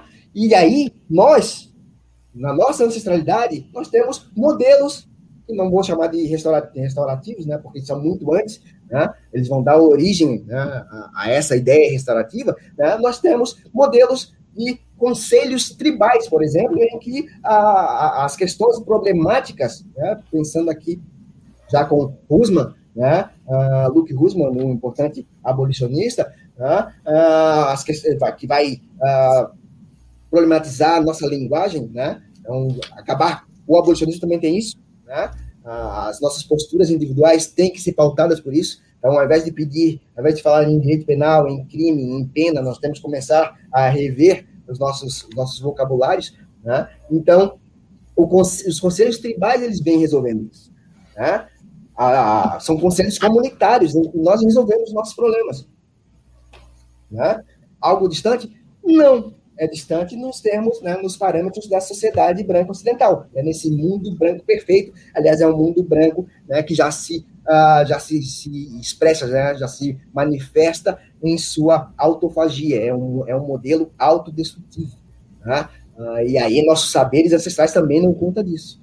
Uh, pensar as filosofias africanas como fundamento desse outro direito penal, na verdade seria um antidireito penal, né, pensando aqui com a professora Ana Vládia, né, uh, daria conta disso, pensar em um mundo enquanto prática.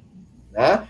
Uh, qual é a nossa postura frente a, a, aos delitos a gente pede, pede justiça. Pedir justiça para o direito penal é pedir prisão. Pedir prisão é pedir injustiça. Né? E eu falo isso mesmo sendo um advogado criminal, gente.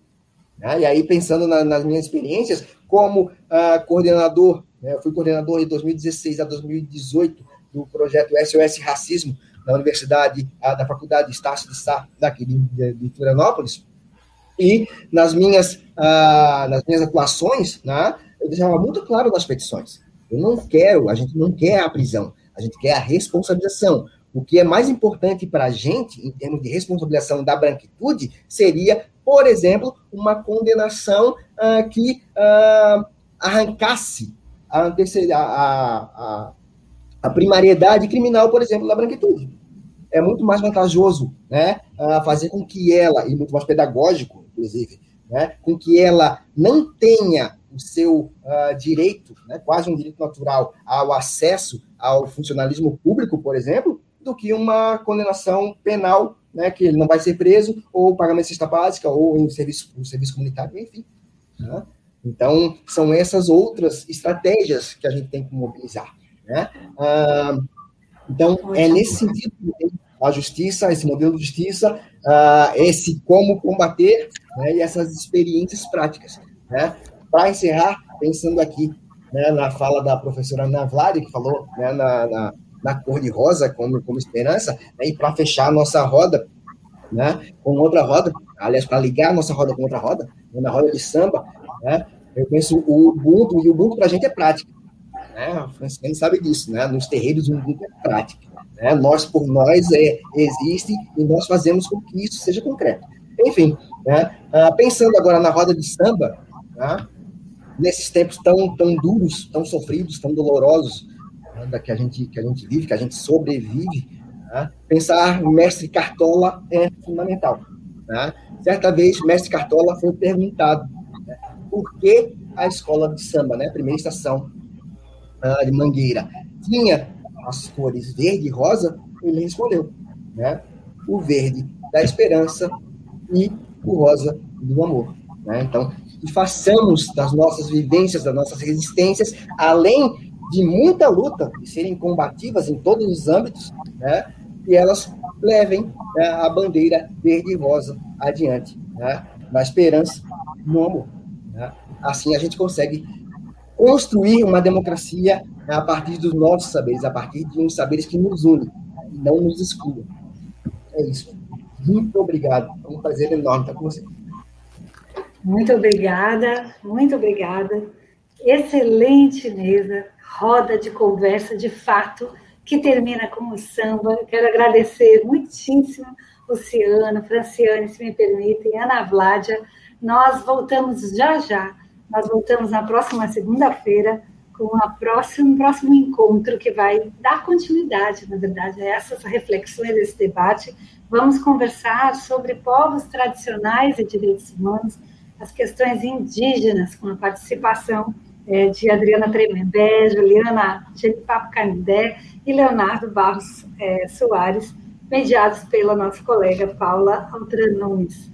É, enquanto nos despedimos, é, agradecendo profundamente, a certeza que estou aqui acreditando em nome de várias manifestações no chat, é, de uma tarde de grandíssimo aprendizado e, ao mesmo tempo, revolucionário por afetivo e por acreditar, por constituir resistência. Eu queria complementar para concluir justamente falando uma recomendação de Juliana Borges, que vocês citaram, que nos referencia também no Vieses, e que diz que quando falamos sobre prisões, nós quebramos e estamos quebrando paradigmas sociais é, que precisam desse silêncio para dar funcionamento às engrenagens de manutenção das desigualdades. Sigamos conversando, sigamos fazendo resistência. Muito obrigada e até a próxima segunda-feira.